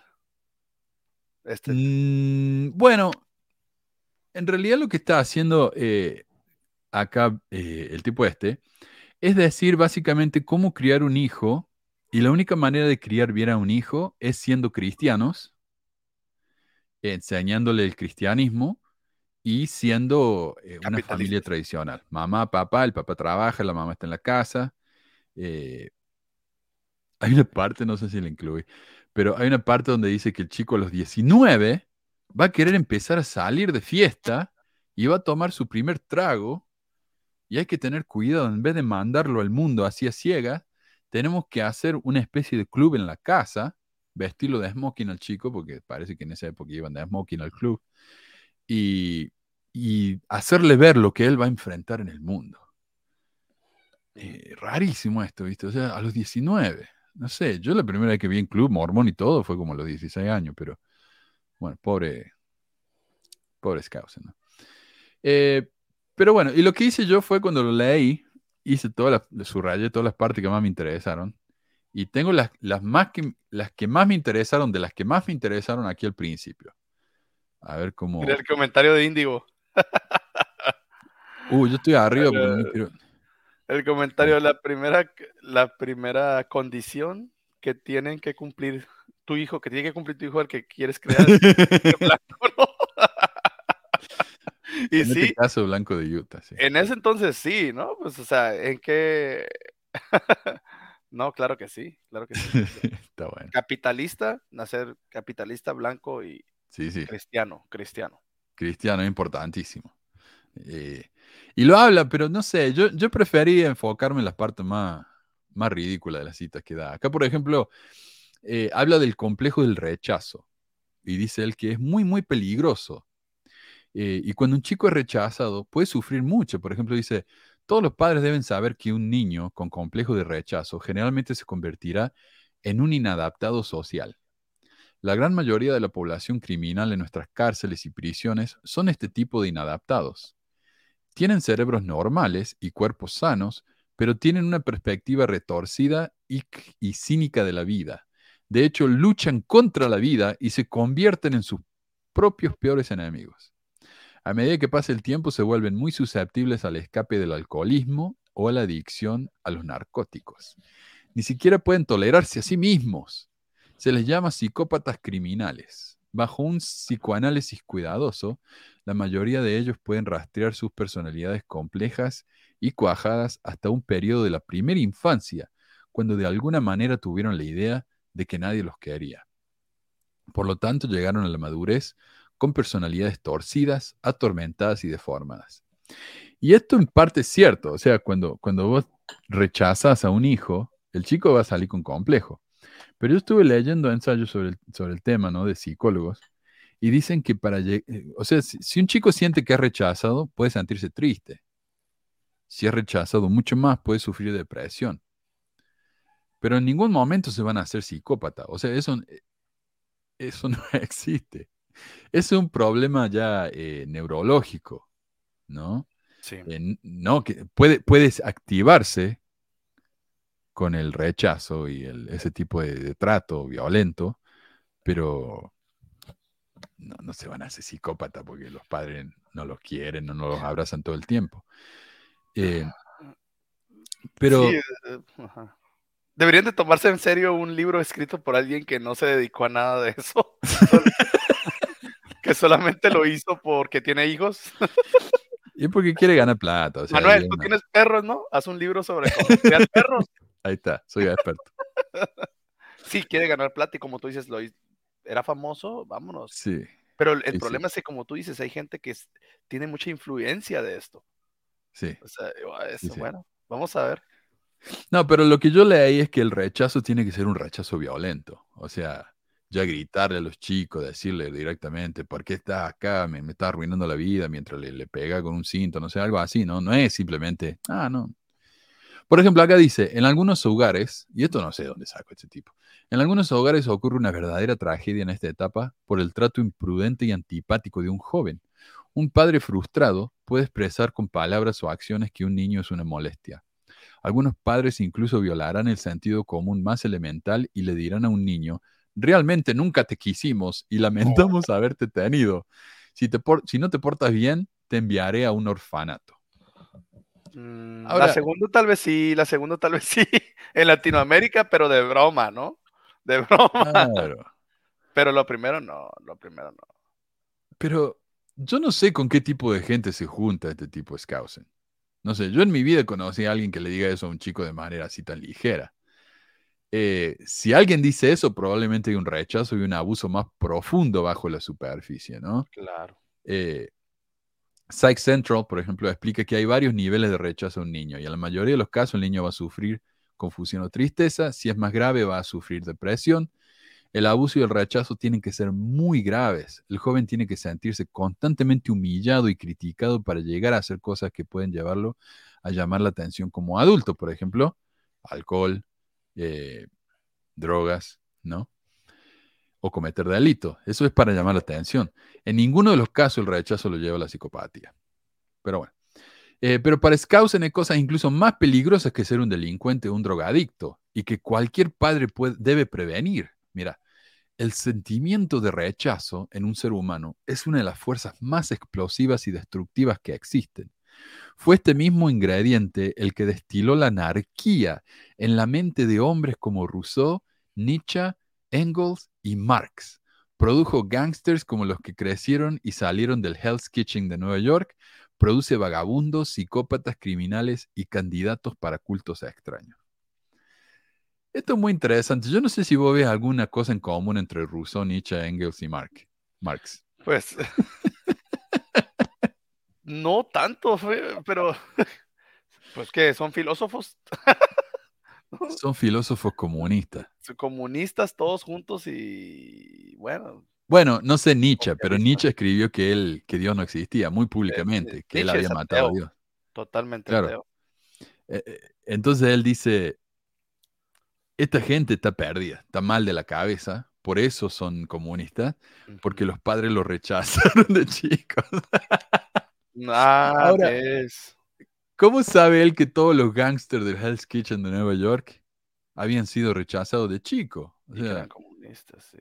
yo No, conozco no. gente de familia muy bien, Sí, hay que con así- padres muy, muy que, que salen y terminan siendo criminales, o sea, eso no... Eh, Es muy simple, es todo muy blanco y negro el mundo para gente como este, ¿viste?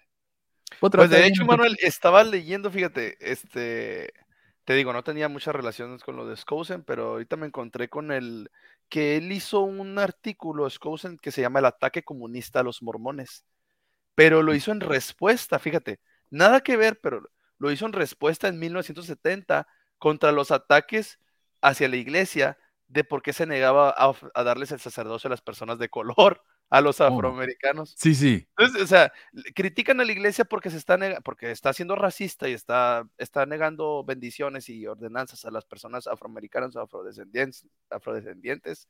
Y este tipo escribe un artículo que se llama El ataque comunista a los mormones, en el que acusa, se dice aquí en el que acusa a los críticos de distorsionar el principio religioso de la iglesia con respecto a los afroamericanos, afrodescendientes, y al hacer, hacerlo estallar en proporciones ridículas y de servir como tontos comunistas. Hmm. ¿Y eso lo escribió Skousen? Skousen, ah, al parecer hay un libro Heming, Hemingway, Mark, es- es Raíces Radicales de Rumney. Ese, esa es la Ah, fuente. Eh, Interesante. Pero qué, qué- qué interesante, ¿no? Que hay un artículo que él sacó, Skousen, defendiendo a la iglesia sobre los ataques hacia esa prohibición de sacerdocio. O sea, él decía, ustedes están, nos están atacando no porque seamos racistas, sino porque ustedes son comunistas. Ahora- Hay algo que quiero aclarar, Marco. No hace falta ser comunista o anticomunista para entender que lo que hizo este tipo es una locura. O sea, incluso el FBI, que era una organización anticomunista, pensó que el tipo era un extremista. Claro. Eh, para aclarar, ¿no? Para que no piensen que hay que ser comunista para estar de acuerdo con nosotros. Eso no es lo que yo estoy diciendo. Yo ni siquiera soy comunista. Pero- Sí, sí. Estoy explicando, ¿no? Eh, Es, es realmente... Es realmente to- todo sacado de, lo- de los pelos esto. o sea, Por, por- por eso te digo, este tipo pudo haber sido un Hitler en potencia, o sea, sí, sí, ver, porque incluso buscando. Hitler, cuando él tenía sus ideas, a él lo, lo, muchos lo apoyaron, ¿no? Al principio de sus mismos ideales, ideologías, y después cuando ya vieron que este tipo iba más allá, o sea, generaba cosas más controversiales, sus propios colegas ya empezaron a decir, hey, no, este", pero él ya estaba en el poder, así que ya ahí sí. ¿verdad? Ejerció ese- esa fuerza.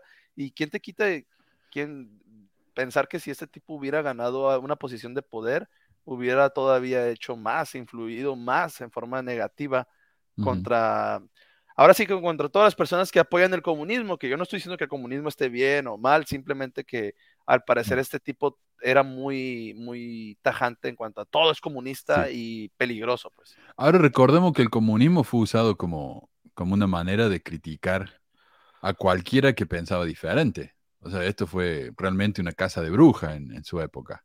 Eh, por ejemplo, este libro, El Martillo Negro, ¿no? Un estudio de poder negro, influencias rojas y alternativas blancas. Ahí está, mira. No, no puede ser. Ahora, esto fue escrito por Wes Anderson y Clyde Dalton, pero mira, con una introducción del honorable Ezra Taft Uh, Benson. uf, Ahora, ese no lo ¿saben conocía. quién es? Él fue un profeta de la iglesia, Oh, presidente, una persona que hablaba directamente con Dios. Y en esta introducción que él escribió, dice exactamente lo que decís vos. No es que nosotros estemos en contra de los derechos de los negros. No es que nosotros no queramos que los negros tengan el mismo derecho que nosotros. El problema es que si les permitimos que lo hagan, esto en realidad es una, es una táctica comunista. mm, Los comunistas están manejando, están controlando a los negros, porque los negros son demasiado estúpidos como para hacer esto por su cuenta. Entonces están siendo manipulados por los comunistas y en cuanto les demos igualdad y poder a los negros, le estamos dando igualdad y poder a los comunistas. Entonces era la excusa de ellos, ¿no? Esa era la excusa de ellos. Pero es lo mismo que decís vos. Y es la misma excusa red. Ajá. que sigue hoy en día. Pero en vez de Es la misma retórica con las No, Black feministas. Lives Matter. ¿Qué dicen? Que Eh, Black. Lives Matter son todos comunistas. Sí. Y dicen que ah, el- los, los lobbies, los lobbies eh, gays, son todos comunistas. Sí. O sea, siguen con el mismo verso. Sí, y la- y- 60 años no han y- pensado en nada, nada nuevo, original. Siguen con la misma. Oye, pero ese libro, ese libro, creo que ya con la mera introducción ya te da eh, aspectos muy raci- raciales, ¿no? Racistas.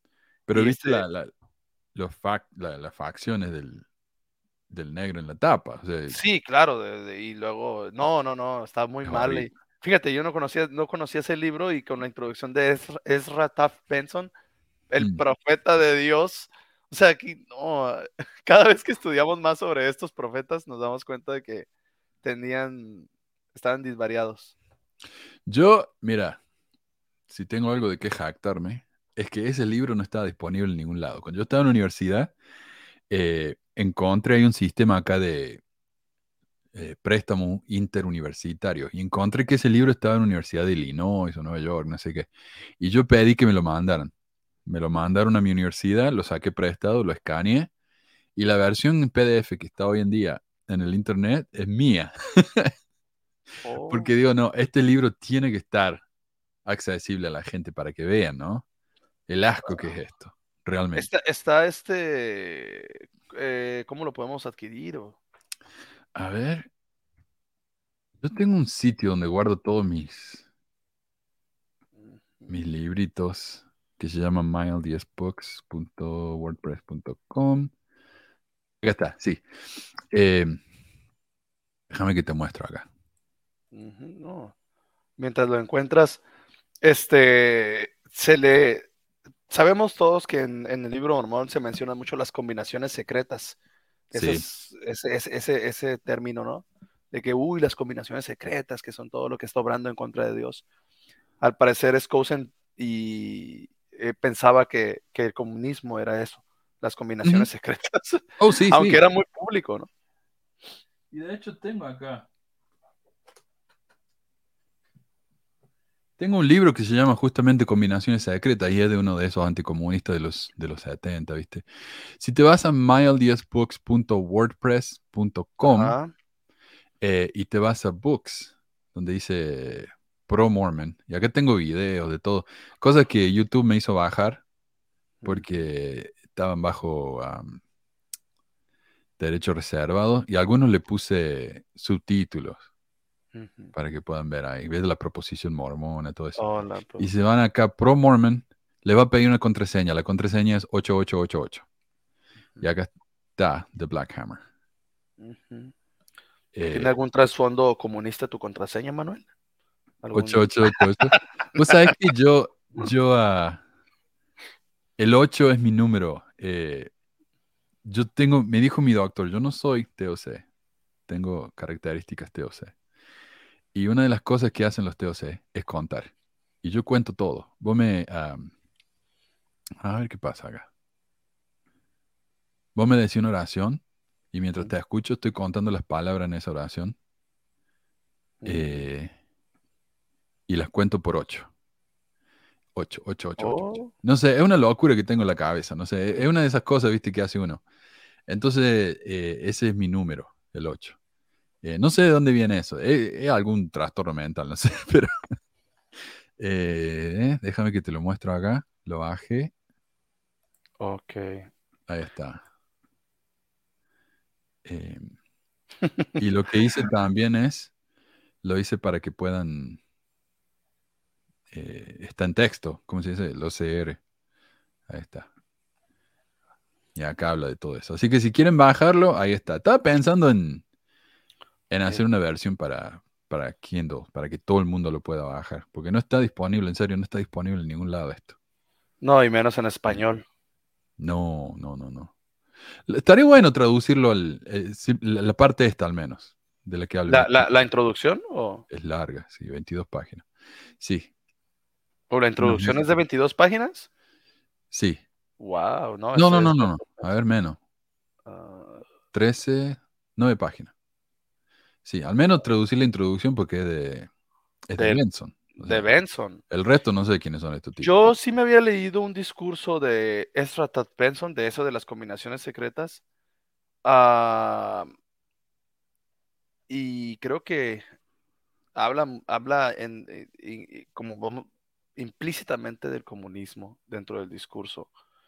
Eh, y creo que es, Benson es uno de los personajes más, no sé cómo decir, controversial de, los presidentes de la iglesia, ¿no? Tiene muchas cosas, mucha cola que le pisan a ese señor. Sí. Mira lo que dice acá David. Eh, uno de los mormones más influentes, yo no había escuchado de él. Y así es. Eh, de hecho, escuchaste de Benson. Y el tipo este era una gran influencia para Benson. Así que imagínate hasta dónde llega esto. No es. eh, como se- acá hay una frase, dice. Eh, la persona influencial de la que más influencial de la que nunca escuchaste. Ese, Ajá. ese Skousen en los países latinos, acá en Estados Unidos es muy famoso. Sí. Eh, pero bueno, sigamos entonces con la, con la locura del tipo este. Em, pero también viste que dice acá, dice son, ¿cómo dice? Son candidatos para cultos extraños. Yo no sé si, o sectas, cults, sectas extrañas. Y yo no sé si habrá alguna secta extraña en relación con este hombre, ¿no? A la que la gente puede pertenecer, no sé. Y actos seguidos causan le- eh, mea encima de los padres solteros, viudos, sin mencionar las parejas del mismo sexo, que en esa época eran completamente ilegales. Dice, encargándose de que comiencen a disfrutar de algún amor de padre, aquí nuevamente, si no tienen padre natural o su padre natural es incompetente, este amor debe provenir de una fuente sustituta. Un niño no está equilibrado a menos que tenga ambos tipos de amor, tanto del padre como de la madre. Y, yo entiendo, esto es lo que se creía en esa época. Incluso hoy muchos creen eso, pero estudios de verdaderos psicólogos determinaron que de todos los chicos criados en hogares de un padre ausente, solo el 5.5% terminó, por ejemplo, usando eh, sustancias adictivas, comparado con el 4.5% de la población general. O sea, no es, la, diferencia no es grande, no es grande. del 1%. Y por lo general los chicos son mucho más estables si son criados por una madre o un padre solo que si son criados por una pareja que pelea constantemente. En conflicto, exactamente. Pero acá no, acá. Lo que te quiera entender que no importa con que estén los dos, no importa que se estén matando a golpes, eh, pero con, que el matrimonio no se separe, los niños van a crecer bien. Sí. Dice, los abuelitos de mi ex adoraban a Skousen y se lían todo. Cuando un nieto se casó con la nieta de Skousen, se tiraban pedo de color. Uh. sí, sí, sí, no, eh, y yo sé que este libro fue escrito hace mucho, ¿no? Cuando la gente no sabía mucho de las consecuencias sociológicas de los diferentes tipos de familia. Pero Skousen no basa sus afirmaciones en la ciencia o la sociología, sino en cosas que él piensa que son mejores para la gente. Él no habla como un verdadero estudioso de la sociedad, sino como un fanático religioso y conservador que pone a todos los que no piensan como él en la misma bolsa tóxica y perniciosa. Incluso hoy en mí, hoy en día, siguen con lo mismo. Hoy en día te siguen diciendo que un, niño criado por una pareja de mamá y papá es, lo mejor que le puede pasar. Cuando esto obviamente no es, no es tan blanco y negro, no, pero eh, es muy, es muy feo tener que andar pensando eh, en los tipos de gris, ¿no? Bueno, y mira esto, por supuesto, como un buen fanático religioso conservador, tiene que salir con alguna bestialidad machista, ¿no? Y acá está. Recientemente, un juez destacado comenzó a preguntar por qué muchos países europeos tenían tan poca consecuencia de eh, delincuencia. tan poca delincuencia juvenil. En estos países la pobreza es rampante. Ah, El nivel de vida es bajo. comparado con Estados Unidos, por supuesto. El contagio del crimen está en todas partes, pero las familias pueden mantener a raya a sus hijos. El juez llegó a la conclusión de que el elemento mágico que lo había hecho posible era la autoridad en la familia. Por lo tanto, escribió, pongamos de nuevo al padre a la cabeza del hogar.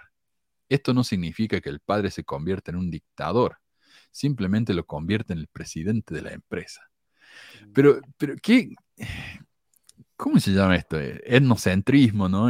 Pensar mi país, el más grande, mira qué bien que estamos económicamente, no hay crimen, y en Europa están llenos de crimen. Y a pesar de que Europa está lleno de crimen, los chicos no cometen crimen, no sé de dónde vienen esos crímenes, no sé, es, es muy extraño todo esto. Pero el prominente juez, ¿y quién es ese juez? Anda caga, ahí dice el juez. Eh, pongamos de nuevo el padre a la cabeza. como lo dijo un juez, tenemos que, no sé. Sí, sí, sí. No, pues esto, es como tú dijiste, es pura, puras ideas suyas y, sobre todo viene, tiene que ver todo con la iglesia, ¿no? Tiene que ver las ideas religiosas, de que el hombre es la cabeza del hogar y quien lleva ahí todo eso. Nada más está tratando de traspasarlo al lado de, de la, no sé cómo decirlo, vida política o vida filosófica, pero es la misma cosa, ¿verdad? Entonces, sí. No, no, no, pues eh, tenemos demostraciones, evidencia clara que hasta en el país más felices de todos, Estados Unidos, o el, o el mejor de todos, ha habido, y entre los mejores matrimonios, ha habido, ha habido problemas con los niños. Bueno, tú eres maestro, sabrás, ¿verdad? Todos los problemas que los chiquillos cargan y acá también tenemos problemas y no podemos decirlo que es blanco y negro, como dijiste. Hay muchas tonalidades dentro de cada caso no, seríamos muy extremistas de decir, todos tienen problema porque viven con su mamá nada más, por mamá, mamá soltera. No, yo tengo niños con problemas que están con los dos papás y niños que están súper bien y su mamá es su único sustento. Sí. Entonces, sí, sí, sí, o sea, no, no, no podemos ser tan tajantes de decir esto es así, blanco y negro. Claro que podríamos estudiar, hacer un estudio para ayudar a, lo- a esos, a esas personas, a esos, a esos niños, ¿no? En este caso.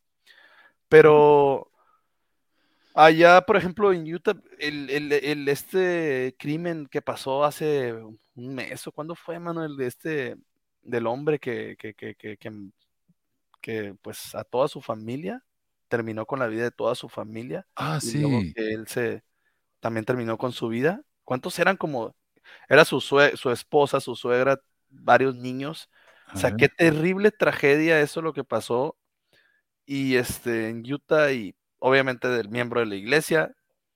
Y te pones a pensar, ¿no? O sea, que no eran, eh, que no eran una familia mormona, que se Sí. esforzaba, Es la no estaban la mamá y los cinco hijos. Fíjate, o sea, se no, solo. Qué es increíble esto, esto es, es de miedo. Y esta persona, pues miembro de la iglesia y todo, y el- nadie sabía que tenía tantos problemas, pero lo, por, por ahí lo que leí en la noticia es que la esposa sí tenía problemas con él y le había dicho que se iba a divorciar. Y el Mm, tipo optó la posición de, pues, si me quieres dejar, no puedes dejar, y a todos, termino con la vida de todos, y, o sea, qué cosas, ¿no?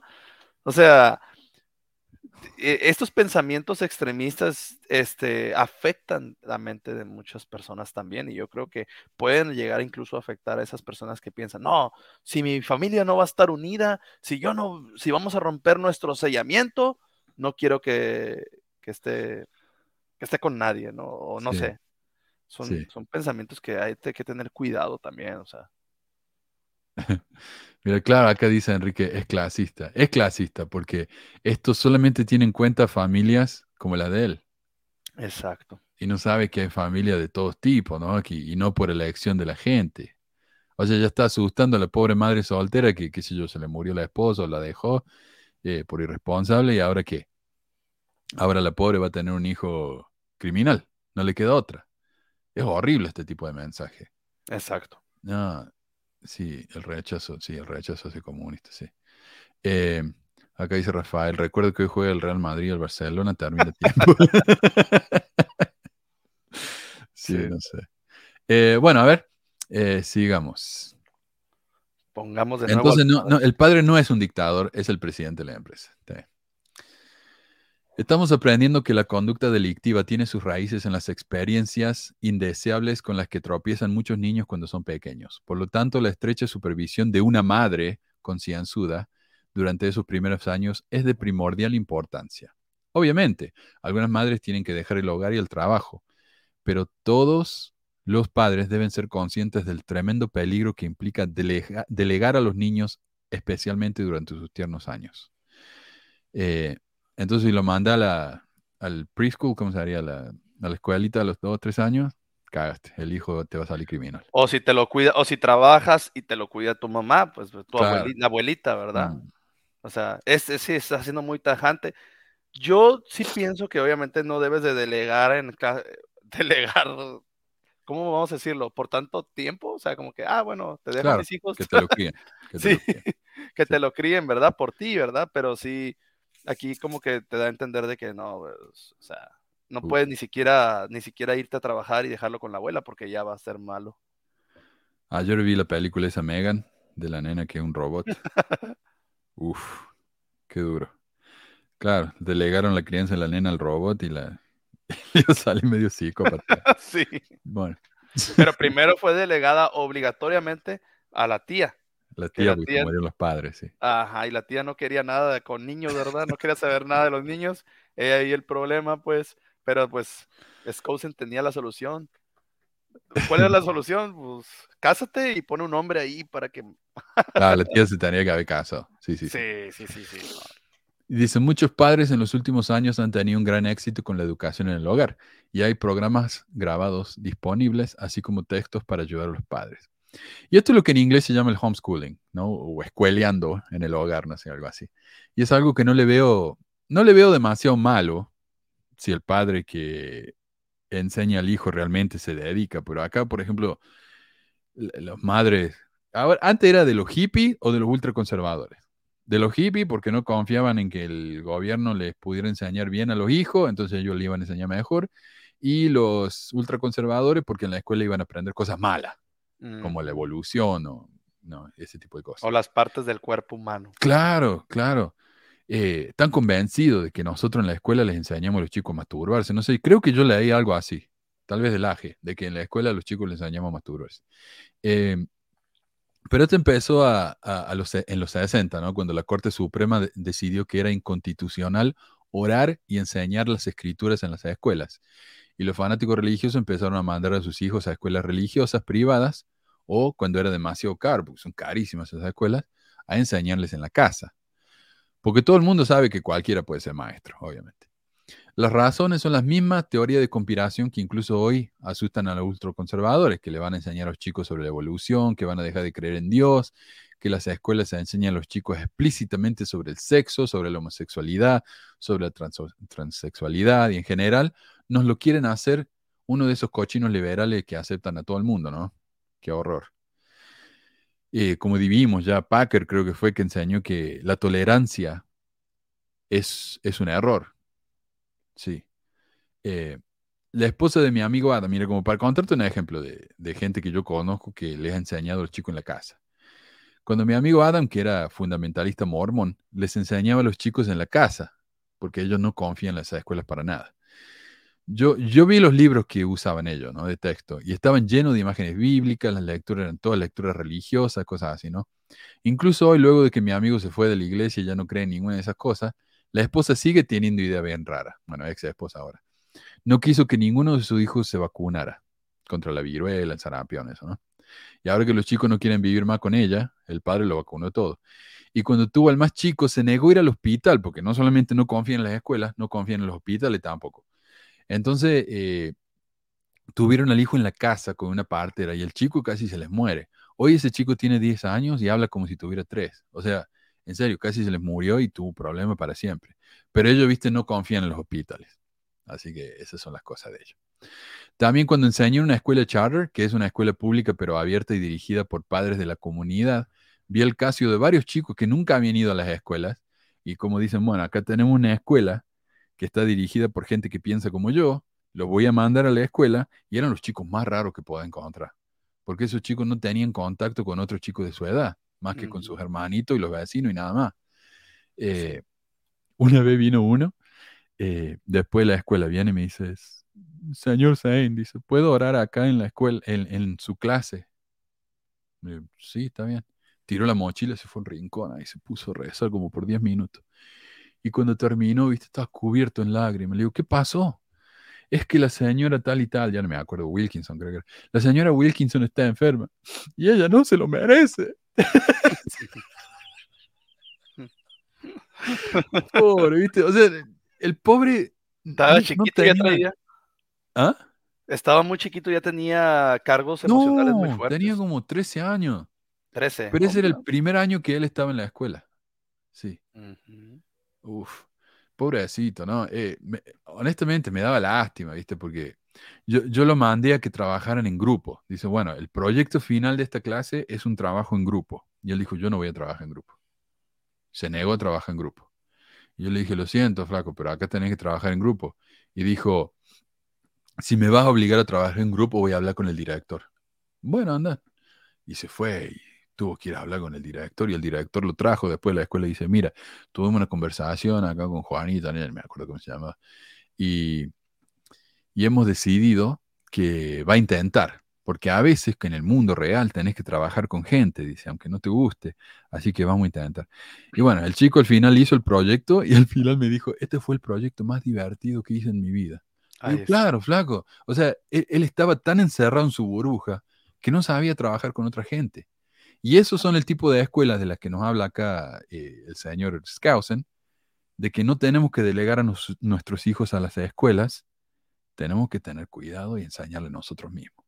Y te van a salir chicos así, ¿viste? Que no tienen ni idea cómo funcionar en el mundo.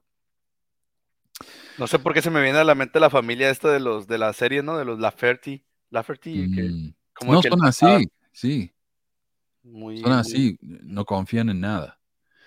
Eh, Y el papá era como bien estricto y él era como que, como los castigaba y como Sí. él tenía la autoridad. Estaba, estaba loco. Eh, ah, Ah, mira, dice Julio, si bien reconozco que el comunismo es una ideología destructiva y de las más nocivas, las combinaciones secretas no se limitan a ello. Yo no lo veo. O sea, yo lo, lo que veo que el problema con el comunismo es cómo la gente ha usado esa palabra. Porque el comunismo tal como es, nunca se ha practicado en el mundo. No, es Nadie una practicó. Para mí es una utopía, pero bueno. Sí, sí, nadie pudo hacerlo. Por ejemplo, el comunismo de, de- de Cuba hoy. Yo leí una biografía así larga de- del Che Guevara, por ejemplo, eh, el eh, cuando, ¿cómo se llama? Castro quiso tomar el poder en, en- en Cuba, él no era comunista. Él simplemente quería detener al tipo que estaba antes. Y, y fue el Che el que lo convenció a que el comunismo era, era una, ide- una idea digna de, de considerar. Y, el, y lo que pasó fue que Castro vio lo, lo- lo bien que sonaba el comunismo, entonces él se hizo llamar un comunista. Pero Castro nunca fue un comunista. Hasta el día de hoy, ninguno de los Castros son comunistas. Pero entonces, claro, eh, cuando habla del comunismo de China, eso no es comunismo, es una dictadura con el título comunista. Pero eso nunca fue como. Entonces, claro, eh, el comunismo tal como se practicó es un desastre, nunca funcionó. Como dice. nunca no se puede practicar comunismo en un país. Tal vez puede practicar comunismo en una comunidad de, qué sé yo, de 300 personas, pero en un país no funciona. Es como decir, vos, es una utopía. Entonces, Y, y, y voy a leer una parte de, de ese discurso de, de- de Benson. ¿De dónde vienen también estas ideas tan nacionalistas o incluso que, que- que hacen que estés así al tanto de, bueno, los, los norteamericanos en aquella época, que está en el libro de Mormón, que él lo dijo en este discurso, lo cito, que dice, el Señor le reveló al profeta Nefi que estableció a los gentiles en esta tierra para ser un pueblo escogido y libre para siempre. Claro. Que si ellos fueran una nación justa y vencieran la iniquidad y las combinaciones secretas que surgirían en medio de ellos, ellos heredarían la tierra siempre. O sea, ahí está el trasfondo. Yo no creo que cuando Smith, cuando Joseph Smith escribió el libro Mormón, haya pensado en esto del comunismo, ¿verdad? Como tal. Eh, pero sí pensaba en esa idea de que dice en la Biblia de que creen que los mormones iban a tener todas las cosas en común. Se recuerda que hay como un- una, una serie de preguntas que le hacen a Smith y que él dice como que, que él quería, bueno, más o menos tener eh, una sociedad así, ¿no? Parecida, en la que todos tuvieran la misma posición económica, una sociedad en común. Pero en el libro de Mormón, esa idea de que América o de Estados Unidos particularmente es el pueblo escogido de Dios mm, y, y que es una herencia que se les ha dado a las personas, como ya lo dijeron en los comentarios, blancas y deleitables. Una nación justa, eso resalta ese, ese orgullo nacionalista. Y muchos lo dicen. Incluso he escuchado a latinos que defienden ese punto, que dicen, no, es que sí, si el Señor hubiera restaurado la iglesia aquí en México, ya no hubiera, ya no hubiera existido la iglesia, porque pues no, aquí en México todos somos, somos malos, pecadores o cosas así. Y ahí el Señor lo puso en la mejor nación del mundo mm, para que creciera y se heredara la tierra. Y si hay combinaciones secretas, según aquí el discurso, es porque hay, hay ese comunismo que se está metiendo en esa tierra prometida. Esas son enseñanzas de Ezra Taft Benson, ¿eh? El Sí. discurso se llama, como lo repito, combinaciones secretas, así se llama. Ahí les pongo el link luego. Yo dije al principio acá que realmente no me interesa ganar adeptos, seguidores. Si yo voy a hablar, voy a hablar. Y acá, por supuesto, tenemos a diciendo, no me hagas reír, no es comunista. Te voy a explicar una cosa. El comunismo es un tipo de socialismo. Es un tipo específico de socialismo que fue desarrollado por Marx y Engels. Y Marx y Engels en el, en el ¿cómo se llama? El Tratado Comunista, ¿no? Dijeron que una sociedad comunista no puede tener líderes. Cuba tiene líder. Todas las personas deben recibir lo mismo. Castro recibe mucho más que el resto de la gente. Entonces, no es comunista. O sea, yo sé que no te gusta porque el comunismo es una palabra de... Es el cuco moderno, ¿no? De los derechistas. Pero Cuba, Rusia, China no son comunistas. Se llaman comunistas. Ok, hay un comunismo nuevo, pero no es marxismo. No es marxismo. Y acá me dice, sigue hablando de los mormones, me cae mejor porque el comunismo y hablar de los derechos o políticas no es lo tuyo.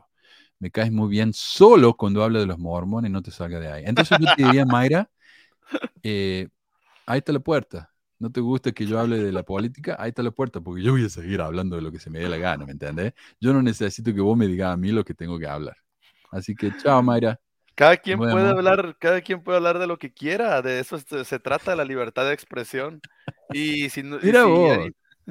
Ahora me dicen de lo que puedo hablar y lo que no, por Dios. No, no, pues, o sea, ahora, no significa que tú tienes que estar de acuerdo 100%, ¿verdad? Con todo lo que dice Manuel o con todo lo que, Manuel no tiene que estar de acuerdo con todo lo que yo digo, piense.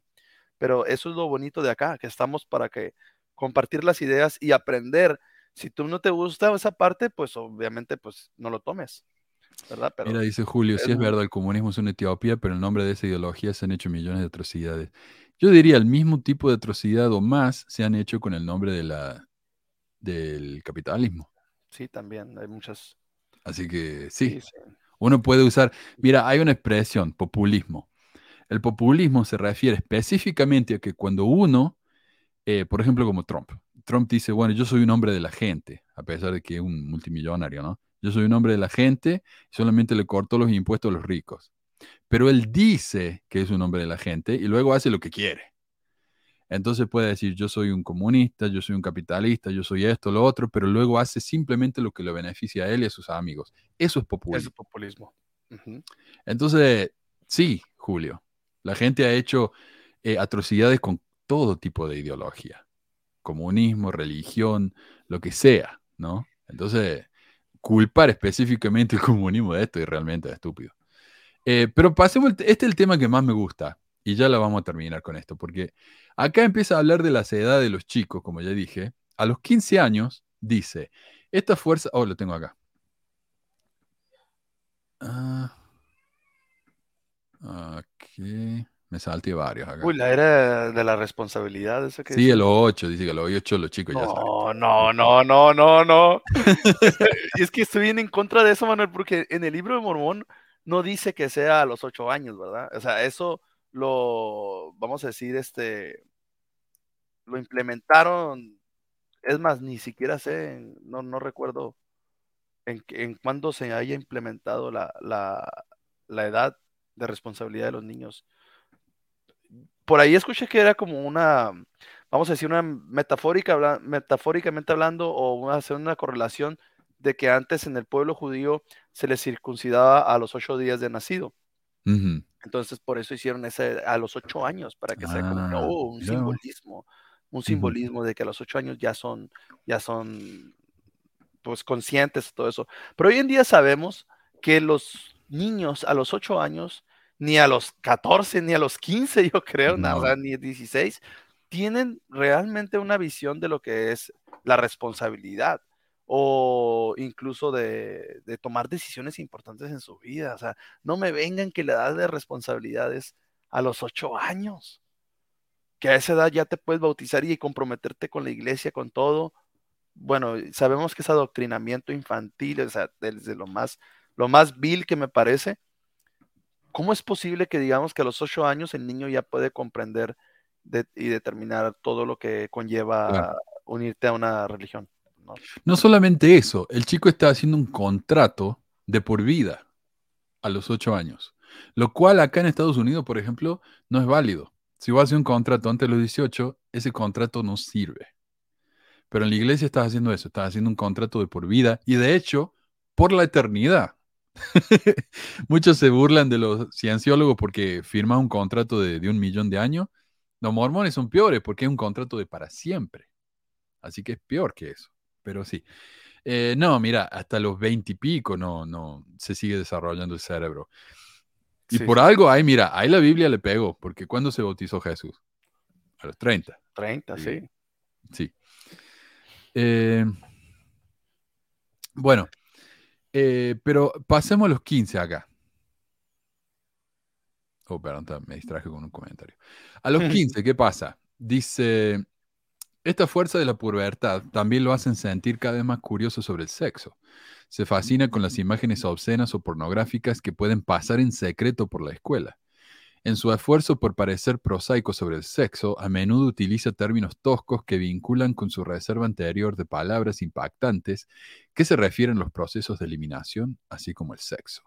Algunos niños de esta edad se involucran en la experimentación sexual con personas mayores y pueden participar por curiosidad.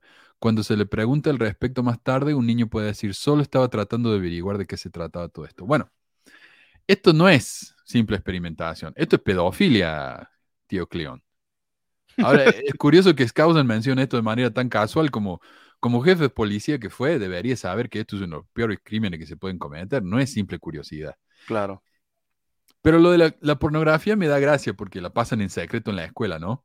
Eh, me hizo acordar un video de Más Fe que vi recientemente en donde hablan de la pornografía. Eh, claro, la pedofilia es culpa de los chicos, dice. Mira vos, qué increíble. Dice Carmelo, a los 11 mi hijo solo quería ver dibujitos y jugar a mongas. Sí, sí, por Dios. Pero mira, esto es lo que hablaban en Más Fe. Oh, ups. Oh, ¿no se escucha? Pues todavía no se está reproduciendo. Qué raro. Yo lo probé esta mañana y me funcionó. Qué cagada. Bueno, pero ahí está hablando de la pornografía y dice él como... y dice el chico, bueno, yo, yo tuve problemas con la pornografía. Y ahí la chica se pone bien incómoda. Esto ¿no? afectado por la pornografía. He tenido experiencias con la pornografía Ok. cuando Mírala a ella. Ok, ¿qué vas a decir? ¿Qué vas a decir? estaba en el colegio, cuando estaba en la universidad, cuando estaba in- incluso en mi propia casa. Wow. Habían grupos de WhatsApp que de la nada, pf, video de- pornográfico. Mm. Se le aparecieron de la nada. Él no. Él, él no estaba buscando eso, ¿viste? Así que así la arregla el pobre. Eh, me dio una gracia eso. Eh, yo no quise mirar pornografía. Me encontré en la revista en el bosque, ¿viste? Lo vi. Uy, qué, ho- qué horror. Pero yo no, no, yo En nunca. el bosque.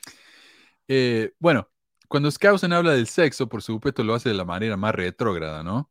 Pero lo introduce con una excelente pregunta. Dice, si las madres tienen los bebés, ¿para qué están los padres? la madre no puede comenzar a criar un bebé a menos que el padre le dé un espermatozoide de su propio cuerpo.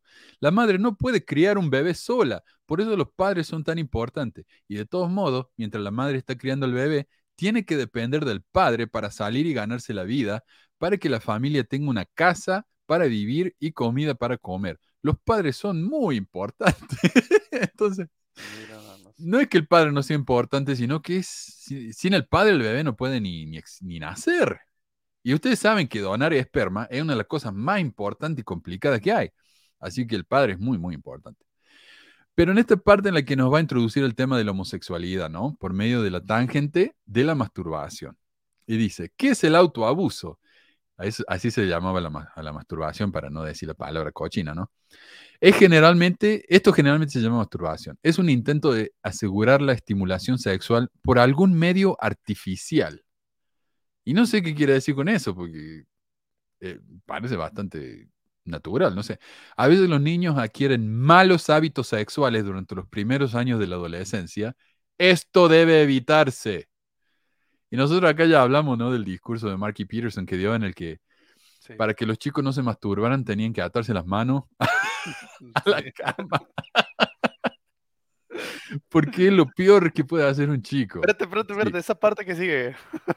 Y dice, esto debe evitarse. Todo chico debe saber que la masturbación puede ser el primer paso hacia la homosexualidad. Ahora, Rayos. Levanten la mano ahí, pongan en los comentarios todos los que.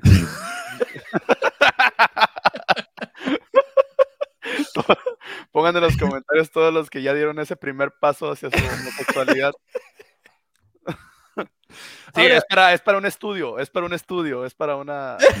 No, no, no es para otra es cosa. una, sí, es, es un estudio científico. Sí, es un estudio científico. Sí, sí. Eh, pero esto no era algo raro, esto no es típico de, de- del tipo este. Esto era muy típico de los conservadores de esa época, los religiosos, ¿no? Realmente pensaban que si un chico empezaba a masturbarse se iba a ser gay. Pero ¿qué tiene que ver una cosa con la otra? Bueno, acá él nos explica. Acá tenés. Eh, dice, ¿Qué es un homosexual? Claro, por, si alguien no sabe. Es una persona que trata de obtener satisfacción sexual de alguien del mismo sexo, por supuesto. Esto no es natural y pueden surgir todo tipo de problemas. ¿Qué problema? Chupamos huevo, ese problema. Con frecuencia comienza con la masturbación y luego el individuo busca una pareja para el juego sexual mutuo. Esto, esto, esto está muy bien, Manuel. Esto me, me gusta porque ahora la iglesia está tomando una postura más abierta ante los homosexuales, ¿verdad? Y ahora es muy curioso que ahora ya te dicen eh, personas de mi familia, miembros de fieles y también miembros de- que, que he comentado, me dicen, pero ¿tú qué crees que es ser homosexual? Y yo, pues es cuando una persona siente atracción por otra persona de su mismo sexo. Me dicen, no, eso no es ser homosexual. Homosex no eres homosexual hasta que ya consumas el acto, dice. Hasta que ya lo haces, ahí eres homosexual. Ese es el término que la iglesia está enseñándole ahorita a sus, a sus miembros para obviamente minimizar el hecho. Dicen, no, no, no, no, no, tú no eres homosexual todavía porque sientes atracción. Tú no Claro. eres homosexual porque tú miras, este, puedes llegar a mirar pornografía de homosexuales. No, no, no, no. Mientras tú no hagas nada, mientras tú no toques a alguien o no sé qué, tú no eres homosexual. Y fíjate, esto está, está, mm, es una buena respuesta contra eso. Pero si un líder de tu iglesia, un miembro de tu iglesia dijo que cuando se masturbas ya estás siendo homosexual. Entonces, ahí está. O sea, ya quiere decir que, bueno, o sea, ya en mente y en acción, ya hiciste algo. Ya te tocaste a ti mismo. Entonces, eres homosexual. Entonces, esta, esta, Eh, no bueno, lo había pensado somos- así, pues. Ahí está la todos gay. respuesta. Ahí está la respuesta. Ahí está la respuesta. Bueno. lo que dijo Kurt Cobain de "E- Every word is gay. Es. All apologies. Andy.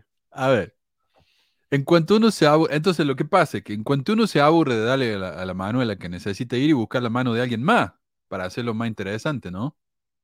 Ahora, yo no sé usted, pero yo de adolescente era algo así como un experto en el tema. Y a pesar de haber sido un mormonazo de hueso colorado, ¿no? Porque todo el mundo hace esto, incluso el chico este de, de más fe. Eh, pero en ningún momento se me hubiera ocurrido la- usar la mano de alguien más, menos la de otro chico, no sé. Ahora, si el tío Cleon y los que piensan que esto es una posibilidad, tal vez están reaccionando a algún deseo reprimido que guardan ellos, me parece a mí. Claro. Pero yo nunca me sentí con la gana de hacer eso, no sé. Eh, no sé. Sí, no, no, no tiene una relación uno con la otra, o sea, no tiene una relación. La relación se da en cuanto a procesos químicos en tu cerebro y en tu cuerpo, o sea, que ya traes, o sea, que ya traes. No es, Ah. no es algo como que, wow. Pero bueno. Bueno, quiero leer uno más. Tengo como 20 citas más, pero voy a leer una más. Dice, estas prácticas de la homosexualidad son destructivas para la persona, personalidad. Y frecuentemente este tipo de individuos se in- desintegra al punto que se ve envuelto en diversos tipos de delitos sexuales. mm, O sea que si te haces gay, porque te masturbaste, listo, vas a ser un, vas a ser violador. un violador. De hecho, el degenerado moral, o sea, el homosexual, es responsable de algunos de los delitos sexuales más crueles y sádicos que se hayan registrado. Sodoma y luego pregunta, ¿no son algunas personas homosexuales de nacimiento? Esto es tan raro que cada vez que ocurre un caso se considera un fenómeno médico.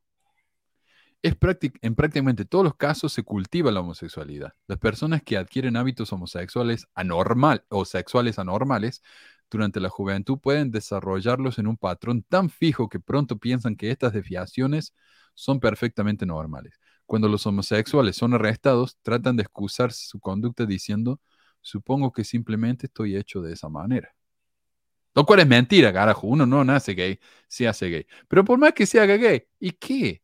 Déjalo en paz. Eh, no sé, pero es ese temor, ¿viste? Cuando crías a un hijo, asegúrate de que no se masturbe o se te va a hacer gay. Y si se hace gay, se va a convertir en violador y criminal. Así que, ¿Y, y cuáles son las fuentes de ese señor? Porque dice, dice, eh, en prácticamente todos los casos se cultiva la homosexualidad. O sea, en base, ¿con base a qué? sí. Porque dice, en prácticamente todos los casos, ¿con base a qué? Hiciste un estudio de campo, estadística, porque yo creo que tal vez es su percepción, ¿no? Tal vez conoció a cuatro homosexuales Tal vez conoció a cuatro nada más y de ahí Sí, él en su perspectiva miró que ellos por su entorno, su contexto, pudieron Sí. haber formados, formados así, no sé, y ya lo generaliza. Es un tema muy, muy, muy extenso, muy complicado, no lo puedes hacer, no lo puedes hacer ahí así, pues, a tomar tan a la ligera. sí, sí, sí.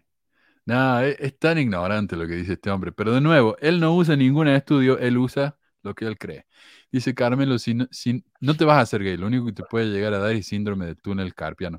Mira, yo lo que escuché es que la masturbación tiene dos problemas muy graves. Uno, eh, te causa falta de memoria y la otra es, eh, otra que no me acuerdo, pero sí.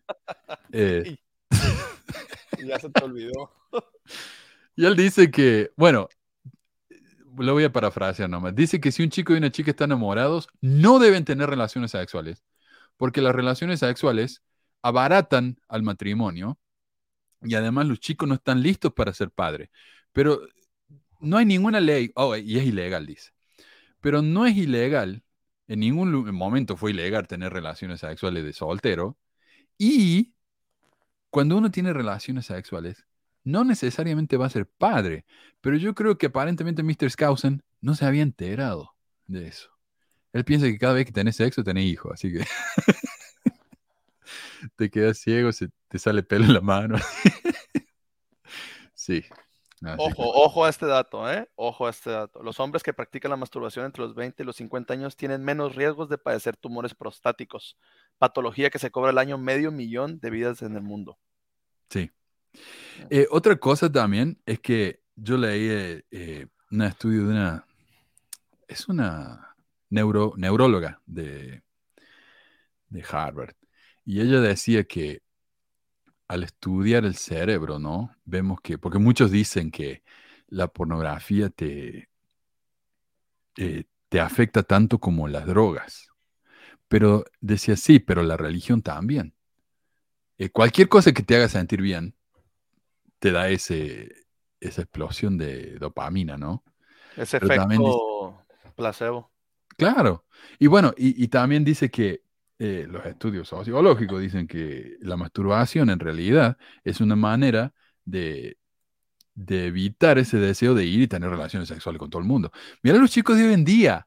O sea, esto es lo- una locura, pero estaba leyendo un estudio del Atlántico hace un par de años que dice que los chicos hoy en día tienen cada vez menos ganas de tener relaciones sexuales. O si lo hacen, están mucho más conscientes de lo que es y, y los embarazos de, de adolescentes se han disminuido a lo loco. Así que comparado con generaciones anteriores donde había mucha menos información sobre el tema. Así que, bueno.